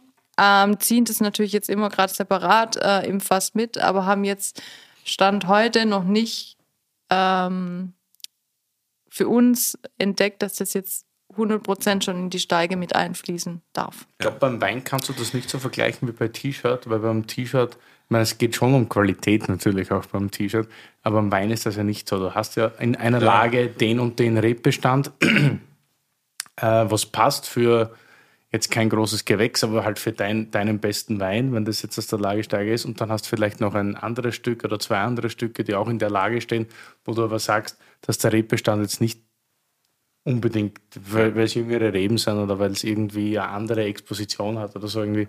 Und dann sagst du, okay, das kommt jetzt da nicht mit rein. Oder noch, noch nicht. Ja, Genau, so, so sehen wir es auch, ja. Also Ja. Weil du willst dir ja das Image auch nicht versauen. Weil wenn da jetzt Steige Lemberger draufsteht und für die ist das die größte Qualität, dann wollen die natürlich auch die größte Qualität in die Flasche füllen. Und dann füllst Carrari-Fari, weil es halt, das funktioniert dann zwei Jahre, aber Genau, dann, dann Ja, und das dann- ist ja auch nicht dann- unser Anspruch. Also unser Anspruch ist wirklich äh, in, im, im Lagensegment wirklich äh, das, was der Weinberg produziert, äh, das bringt er. Und äh, sagen wir jetzt gerade als Beispiel, 2021 wird es davon nur knapp 400 Flaschen geben. Ah, Leute, ihr hört. Und das hört, liegt halt einfach ähm, Stellt schon mal vor. kostet auch nur das Dreifache.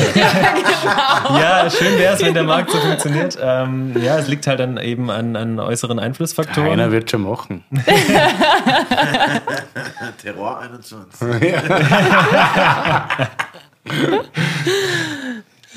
Nee, aber also wir, wir können das jetzt nicht äh, ins Unendliche steigern. Also wir können das nur steigern, indem wir wirklich mehr Rebfläche dazu nehmen in der Lage, aber es gibt jetzt da auch nicht so viel Flächen, die wir jetzt da noch zusätzlich äh, zunehmen könnten. Wir haben da noch ein, zwei, die wären mal noch cool, aber ob wir die jemals kriegen, wissen wir auch nicht.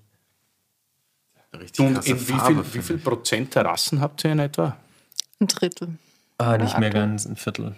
Ein Viertel, Viertel bis Also war am Anfang war es, war es, war es ja fast die Hälfte unserer Fläche und jetzt ist es noch ein Viertel. Was heißt Terrassen genau? Terrassen so. Also das sind Mauern dazwischen Ah, okay. und dann ist wirklich immer so eine Terrasse und dann kommt wieder eine Trockenmauer und dann. Ah, das gab es bei uns. Früher gab es ein Viertel im Dorf, das hieß Terrassenhäuser. Da war das auch so. Auch so. Ja, genau. Und äh, so ist bei uns äh, ganz typisch entlang des Neckars und der Enns, äh, an- entlang den Flüssen, oder es war eigentlich früher die, die vorherrschende Bewirtschaftungsweise, bevor es äh, die Mechanisierung gab, wurden die steilen Weinberge alle terrassiert. Durch die Flurbereinigung wurde das alles etwas, äh, sag mal, moderater gestaltet. Die Hänge wurden ja aufgeschüttet, teilweise wurden die Hänge modelliert. Und wir haben aber wirklich noch an den, an den Flüssen haben wir so richtig steile Lagen und die sind alle noch äh, in 100% Handarbeit. Also sprich, da kannst du mit keiner Maschine reinfahren, da kannst du, musst du wirklich alles händisch machen. Du kannst natürlich dann aber auch enger setzen, nicht? Ja, Ja. klar. Weil ihr seid ja auch schlank und windig. da kommt man dann gut durch.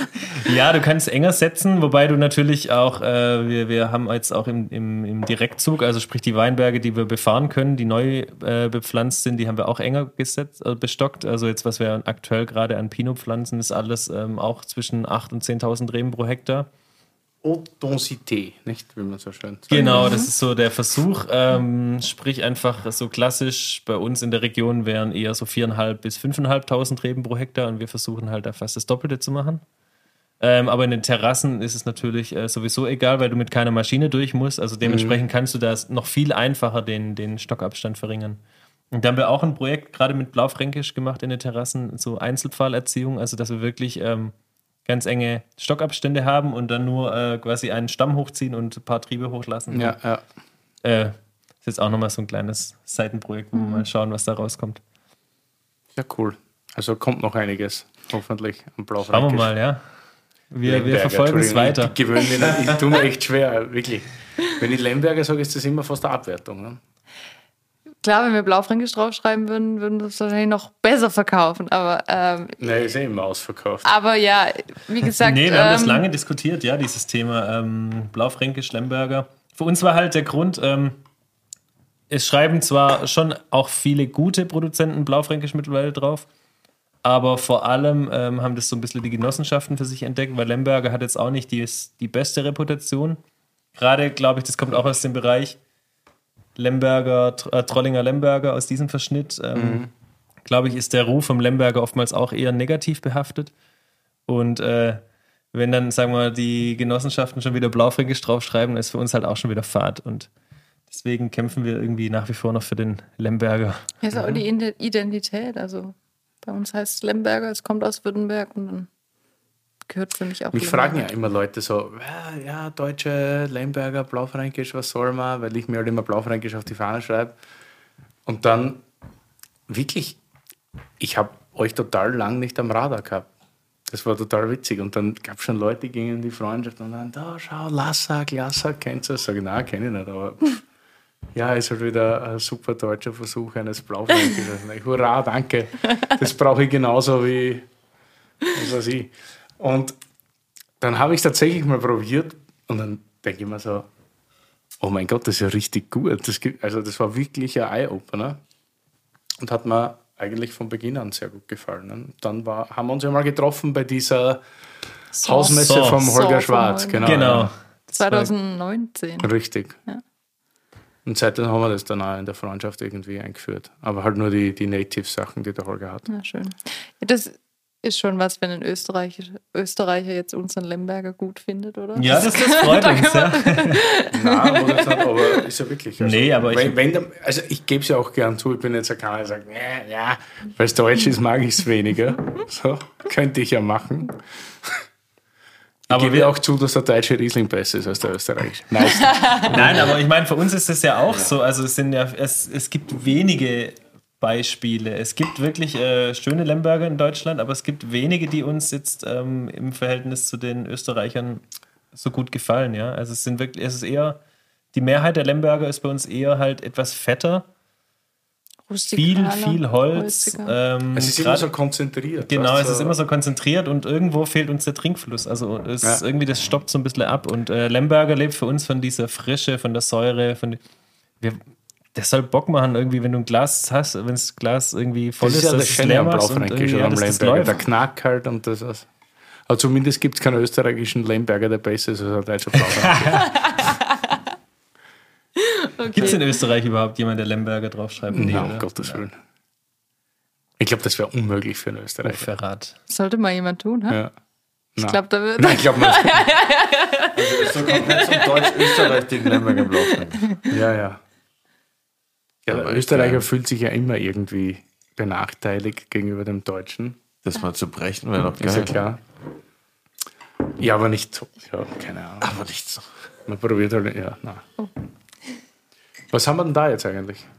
Äh, das haben wir heute Morgen aus dem Fass gezogen. Ähm, das ist quasi eine neue Einzellage, die zukünftig auf den Markt kommen wird. Das ist quasi jetzt aus den Terrassen, aus dem Wurmberg.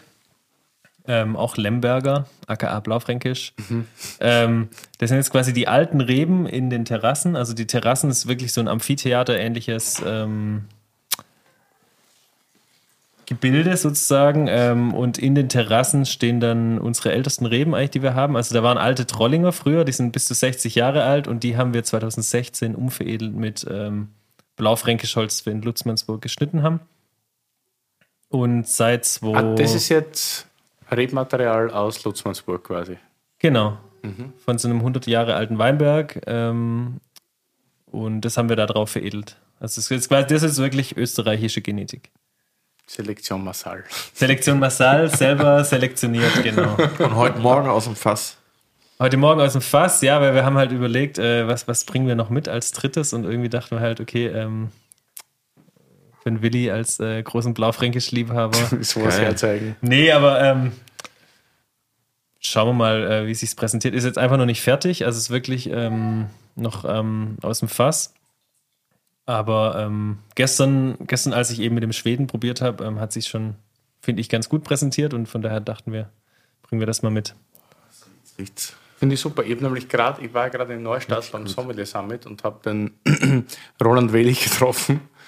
Und dann haben wir kurz über, über Lemberger und deutsche Exemplare des Blaufränkisch gesprochen. Und dann habe ich gesagt, dass ich euch hier habe nächste Woche. Und er sagt, ja, das sind ja die einzigen, die was kennen.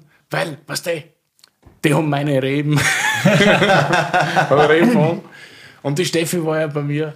Und die machen hervorragenden Blaufränkisch. Und dann war das so super irgendwie, weil ich wusste das gar nicht, dass das. Dass Steffi dort war? Ja. Und dann war das irgendwie cool.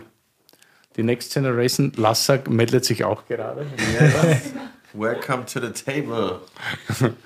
Das ist wichtig. Ist der Stammgast von morgen und der Winzer von morgen. Ja, ja. Hervorragend. Schau mal, wie auf die Mütze, auf Die Cappy reagiert schon mal nicht so sein. Das wird funktionieren. Kleines Glas Blaufränkisch und das geht dahin.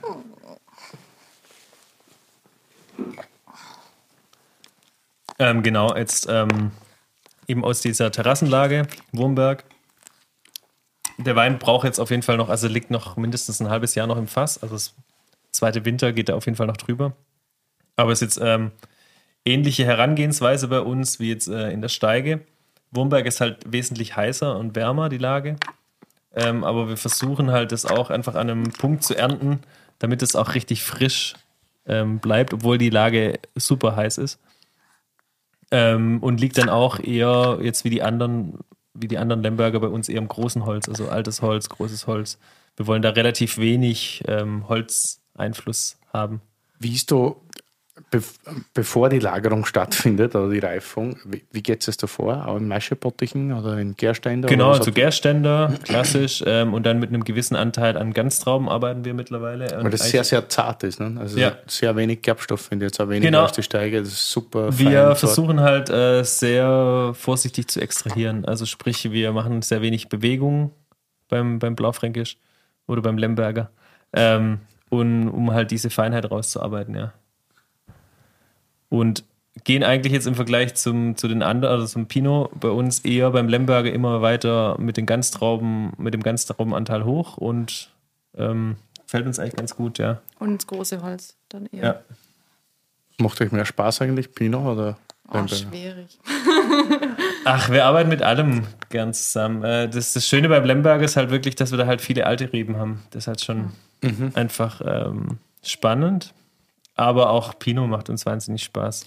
Wobei der Lemberger vielleicht noch ein bisschen dankbarer ist in der Bewirtschaftung wie der Pinot. Also Pinot ist schon nochmal ein bisschen intensiver. Noch mehr Diva, gell? Ja. Apropos Diva. Wir haben ja bei Terror und Adiletten auch eine wunderbare Spotify-Playlist. Bestimmt auch schon einige Divas drin. Das ist bei Spotify.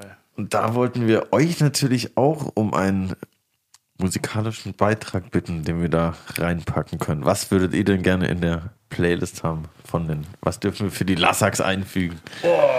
Was Was dürft, ihr. Da kommst du jetzt ins Spiel. was dürft ihr da einfügen? Puh. Ihr habt uns jetzt aber erwischt. Es gibt keine Grenzen. Echt, oder was? Ja, was hört's denn gerne im Moment? Querbeet. Äh, Im Moment hören wir gerade gar nicht so viel mit unserem Kleinen. Ähm, da sind wir etwas äh, leiser unterwegs. Die Wenger Boys vielleicht. Wenger Boys. Die gehen immer auf jeden Fall. Ibiza oder so.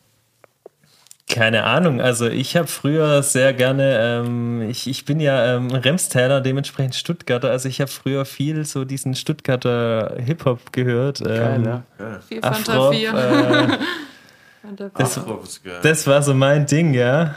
Beste, meins auch. Ähm, dementsprechend, da könnte man vielleicht was einfügen. Das ist wirklich so eine, ähm, so eine alte Geschichte von mir. Das habe ich früher sehr gern gehört. Dann lass doch was von Afro nehmen.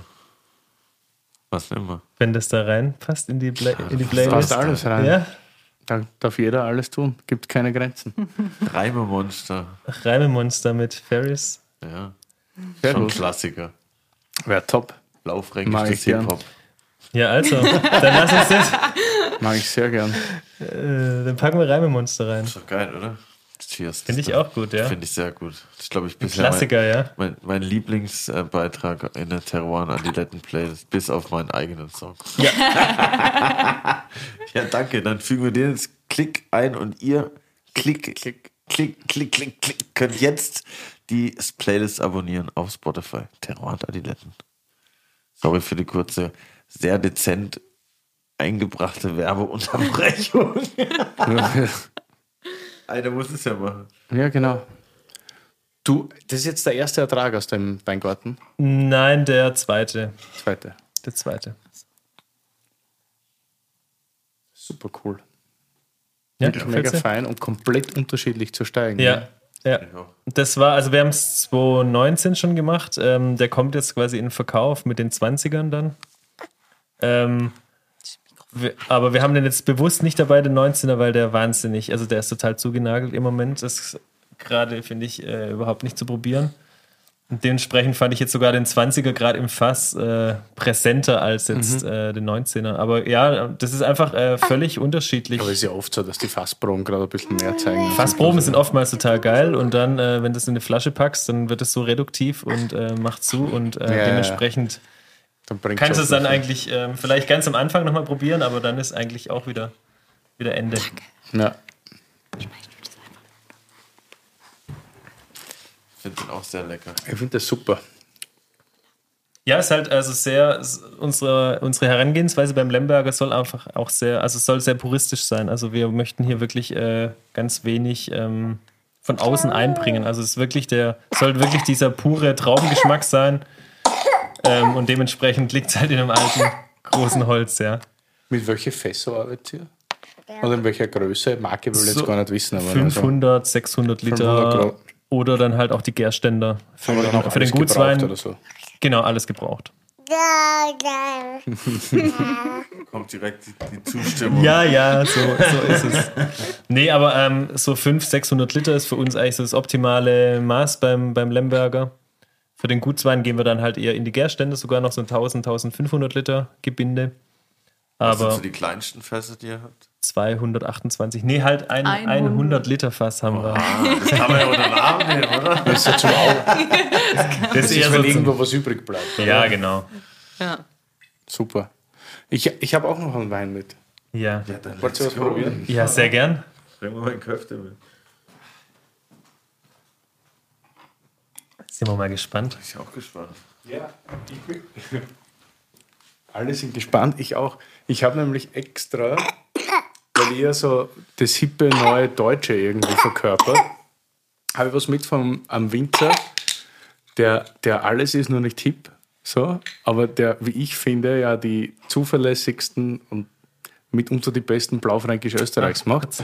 Nämlich der Reinhard Krutzler, mit, ja, mitunter auch einer meiner echt engsten und besten Freunde. Ich habe auch ein Blaufränkisch-Projekt mit ihm gehabt und dem Hans-Martin Gesellmann gemeinsam. Fasching hat das geheißen. Aus einer großen südburgenländischen Lage. Und ich habe jetzt einfach mal, weil mir der Wein so gut schmeckt und weil es halt oft auch einfach lustig ist, einen Basiswein zu trinken. Das ist jetzt auch so ein bisschen Curly-Sektion. Ne? Der Wein kostet weit unter 10 Euro Was? in dem Laden. Das ist wirklich der Weine kaufen? Basis-Blaufränkisch. Und das ist immer das, was, was viele Winzer auch immer wieder sagen. Ich glaube, wenn du ganz, ganz tolles Terroir hast oder gute, eine gute Bodenbeschaffenheit, so wie es, ich glaube, wie es im Südburgenland ist, dann, dann braucht es sonst nicht viel. Und das ist, finde ich, echt ein sehr, sehr guter Wein. Und ich wollte das jetzt einfach nur sagen, weil ja, weil es immer so sehr in der, wie soll ich sagen, immer in der konventionellen, oldschooligen Ecke steht.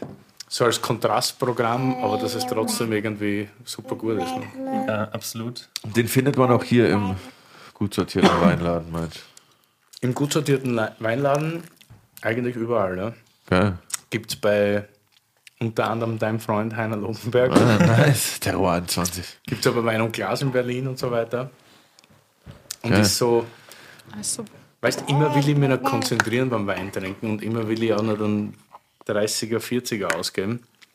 Und dann ist sowas wirklich, ich finde das super saftig. Das ist ich halt, wollte gerade sagen, sehr Schiefer. saftig, fruchtig, mit Trinkfluss. Genau. Also, ja, Ja, und das macht es ja aus von solchen Produzenten, dass wirklich auch die Basis, die jetzt wirklich hier Top ist, super, ja. also im Verhältnis echt wenig Geld kostet, aber das macht so unglaublich Spaß zu trinken. Es animiert so dermaßen und da, ja, da muss nicht viel nachdenken, aber es ist ein ist super Ja, das ist ein natürlich toller Wein, ja. Betrieb, das hat, was hat der Reine, circa so 15 bis 18 Hektar, glaube ich, im Eigenertrag. Und natürlich hat der viel Basis, damit er sich dann die Spielereien im Großen leisten kann. Aber das ist ja bei euch jetzt nicht so. Ne? Aber ich sage sag nur, wenn du so einen Basiswein hast, ist das natürlich super, weil das ist Warum schon sehr steht viel hier Wein. handgelesen und dann ist so ein Wolf drunter? Der Wolf ist der sogenannte, Handleser. na, das ist sein Logo. Perwolf heißt sein Topwein. Werwolf. Perwolf mit Doppel-F. Und das ist ein ganz alter Ausdruck für den Ort Deutschützen, wo das her ist. also der erste erwähnte urkundliche Be Begriff tatsächlich für den Ort Deutschützen Also eine Gemeinde dort Schützen-Eisenberg. Und das sind zwei ganz wichtige Dörfer, dort wo ich herkomme, mehr oder weniger. Also ich bin aus der Steiermark, aber an der Grenze zum Südburgenland. Und deshalb ist das sein Logo. So. Ja, schmeckt echt Und das sind jetzt eher Deutsch, also das ist ja aus der Schützen, das, da ist die Lehmauflage ein bisschen größer auf dem Skifahr. Am Eisenberg ist es ein bisschen karger und ein bisschen feiner. Und ja, aber ich, ich weiß nicht, ich finde das echt, vor allem Ja, aus dem Jahrgang 19 ist das wirklich sau, sau guter Blaufränkisch. Da gibt es ja. da gibt's andere Lagen Blaufränkische, die sind nicht so gut. Voll lecker. Die Fall nächste Generation will beschäftigt werden. Ja, die will ich auch zum Wort Ja, nein, ich verstehe das, weil wenn ich nichts zum Trinken kriegen würde, während die anderen trinken, dann wäre ich auch genervt. Muss man ehrlich Da wären wir alle etwas äh, gewängelig. Gibt es was, was, was du noch von uns wissen willst, lieber Fabi? Von euch? Ja. Ja, mit wem fangen wir denn an? Das ist jetzt so diese beliebte, du die, die beliebte Kategorie. Beliebte ja. Kategorie. Fragen, Fragen an, an, die, an die Buben. Nee, ähm, was wollten wir denn noch wissen? Äh, von, von dir, Curly. Ich meine, du, du machst ja viel ähm, Musik mit ähm, auch anderen, anderen ähm, Größen der, der oder Musikern in der Wein, äh, nicht in der Weinbranche, äh, in, in der Musikbranche. In der, in der Weinbranche, ja gut. Äh, erste Frage, wann machst du einen Song für Terror und Adiletten, den eigenen? Nee, Boah, äh, nächste Frage. Frage. Ähm, hast du so ein Idol in der Branche, mit dem du unbedingt mal gerne was machen würdest, wo du sagst, boah, wenn ich das erreiche oder wenn der mich fragt, dann wäre ich total geehrt, kann man das Kanye so sagen? West. Das wäre richtig krass, aber wäre wahrscheinlich auch richtig stressig, richtig bestimmt krass anstrengend, könnte ich mir vorstellen. Aber da würde ich mich auf jeden Fall freuen. Aber ich glaube, es haben mich tatsächlich auch schon ein paar Leute gefragt, wo ich danach dachte, boah, jetzt höre ich auf. aber ähm, es gibt auf jeden Fall zum Beispiel gibt es einen Produzenten, den vielleicht auch ein paar Leute kennen, Rick Rubin heißt er aus LA der schon von äh, Metallica bis Jay-Z alle möglichen verschiedenen Genres äh, produziert hat. Und es ist so ein Dude, der sieht aus wie ein Hippie, hat einen riesigen langen grauen Bart, wohnt in Malibu in so einem Haus, überall Räucherstäbchen und er ist so der entspannteste Typ. Und immer wenn der eine Session hat als Produzent, dann sitzt er einfach so im Schneidersitz irgendwo in der Ecke und hört sich alles an und sagt dann so, oh, das will ich noch anders machen. Aber es ist so voll mega entspannt. Und wenn der anrufen würde, dann würde ich auf jeden Fall alles stehen und liegen lassen. Aber ich glaube, das krasseste bisher, was mich am meisten getriggert hat, war, die haben mich zwar nicht selber angerufen, aber mich hat da jemand angerufen und gefragt, ob ich das äh, neue Schlümpfe-Album schreiben will und singen will. Und deshalb habe ich die letzten zwei Schlümpfe-Alben geschrieben. Es- Und Du hast die. Schlümpfe geschrieben. Das ist nicht dein Ich Ernst. bin auch die Schlümpfe, ich bin die Stimme. Geil.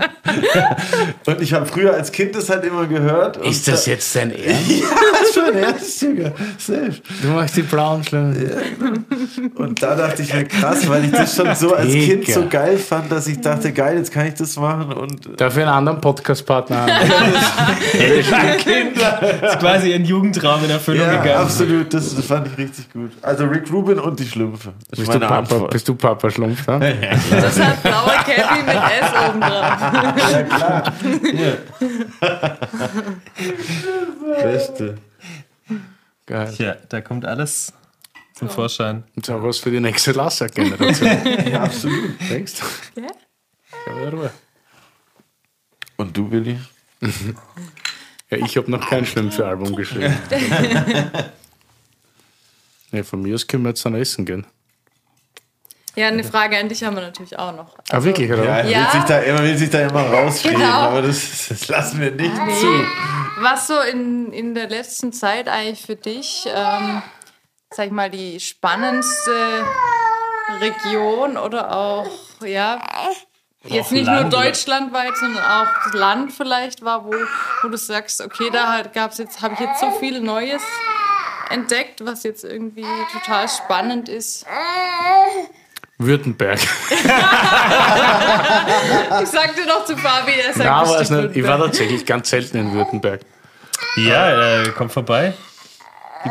Was mich wirklich geflasht hat und wo ich so hingefahren bin, ohne Plan, weil mich meine aktuelle Freundin dazu gebracht hat, Aktuelle. die auch, ja, meine Freundin halt so, äh, die meinte, wir fahren jetzt nach Andalusien und ich dachte, geil, kenne ich von, vom Tanzer, Schmusien in Andalusien. Bin ich so, aber, ich, aber ich konnte das überhaupt nicht einordnen, wo, wie und was mich da erwartet tatsächlich. Aber das war super. Da in Spanien durch die Gegend tuckern und also A trinke ich sau gern Sherry. Ich mag das gern, so immer so diese oxidative Note, die aber trotzdem eine wahnsinnige Frische mit, mit sich bringt. Total out das Getränk, aber ich finde super underrated. Ich liebe das, also das ist richtig gute Manzanillas oder so, das ist hervorragend. Und dann haben wir doch zufällig, auch durch den Holger, der euch da ja vertritt in Berlin, kennengelernt, den Alejandro Muchada aus San Lucar, der dort nur trockene Weine macht. Und da gibt es gerade eine echt große Szene. Jetzt geht's ab hier. Mag nicht so gern Manzanilla. Und die auch gern trockene Weine dort machen aus Palomino. Und ich finde, das passt halt gerade super in die Zeit, weil jeder trinkt gerade gern alkoholarme Weine, die auch noch wenig Frucht haben und so eher vom Boden leben. Und genau das bringt Palomino mit sich. Ich finde, das kannst du ein bisschen vergleichen vielleicht mit Welschriesling oder so. In der, in die, also säurereiche, alkoholarme Weine. Und die haben wir da hervorragend kennengelernt.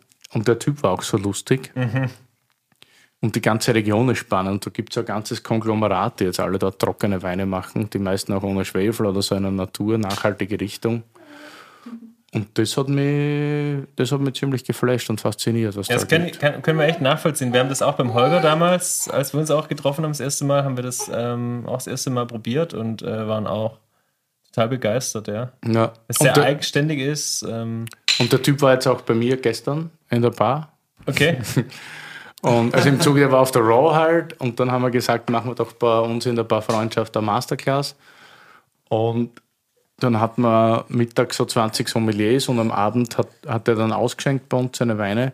Und das ist natürlich nicht so günstig, aber muss ja auch nicht sein. So. Also ist ja auch nachhaltiger, guter Wein. Aber das war echt war beeindruckend. Und was der so, und der ist auch Quereinsteiger, der war eigentlich Landschaftsarchitekt und macht seit 2017 Wein, weil er den David Leclerbar in der Champagne kennengelernt hat. Und die haben halt ähnliche Bodenarten. Nicht? Also es ist halt Kreideboden. Wahnsinnig, also vorher das Thema Kalk. Und das war dann irgendwie wahnsinnig lustig, dass das da überhaupt geht, so in der heißen Region auf Kalk dann so frische Weine zu machen, weil ich dachte, pff, was weiß ich. Ja, das sind so fette, ja, fette genau. Weine ohne Aber Trinkfluss. Palomino kann das und das ist so fein und säurig und balanciert und hat auch immer so ein bisschen so einen, schon so einen oxidativen Hefetouch auch. Und das ist für mich so zeitlose, geile Weine. Mag ich gern. Das hat mich, und generell die Leute auch da und die sind alle so entspannt. Ich Mhm. spreche zwar kein Wort Spanisch, ich bin eher so italienisch geprägt. Aber super. So zum, Besuch wert, ja. zum Mittag, ja, mittags irgendwo reinsetzen in so eine Tapas-Bar und dann geht schon los mit so ein bisschen Schinken und Sherry. Geil. Habe ich ja schon mal erzählt, aber das war super. Also Kriegt man gerade Hunger, ja. Ja, apropos Essen. Brauchst du dann auch keinen Kaffee und dann hast du eine leichte Welle und dann schwingst du so weiter. Hervorragend. Apropos Essen, wo gehen wir denn jetzt hin? Worauf Wir, habt ihr dacht, Lust? also wir haben im Nachbarort festgestellt, ähm, aus dem Nachbarort kommt die Sarah Hallmann. Von uns. Von also uns, bei uns in Hessigheim. Nachbarort, in Ingersheim, Genau, und ähm, die haben das Hallmanns und Klee. Hallmann und Klee. Ah, Halbmann und Klee. Ja, super. Genau, und da würden wir sehr gerne mal hingehen, weil wir waren jetzt selbst noch nicht dort, aber die Sarah war schon bei uns, hat uns schon äh, zu Hause besucht und dementsprechend würden wir da sehr gerne mal hingehen. Super. Ja, Da perfekt. hört man auch sehr viel. Dann würde ich sagen, wir machen einen Wochenendausflug. Ich äh, wachse erst ein paar Flaschen. Ab März, ab März darfst du gerne vorbeikommen, ja. Dann würde ich Maxi, sagen, Maxi. werden ein paar Flaschen gewachst. Oder gewaxt, wie man in Berlin sagen Die würde. zweite Generation kriegt jetzt auch endlich was zum Trinken. Jawohl. Fast am Ab. Großer Protest. Auch richtig so. Und danach gehen wir zu. Sag noch mal den Namen bitte. Ich habe es vergessen. Hallmann und Klee. Heimann und Klee. Sehr gut. Jetzt Top. habe ich es mir gemerkt. Und dann Voll schön, dass du da warst. Danke. Ja, vielen Dank für die Einladung. Sehr tolles Gespräch. Sehr blaufränkisch-lastig, wie ich es gerne habe. Ja, aber das ist auch wichtig. Auf den, auf den blaufränkischen Lemberger, dann. Lemberger-lastig. Du musst auch über die guten Sorten reden. Ja, genau.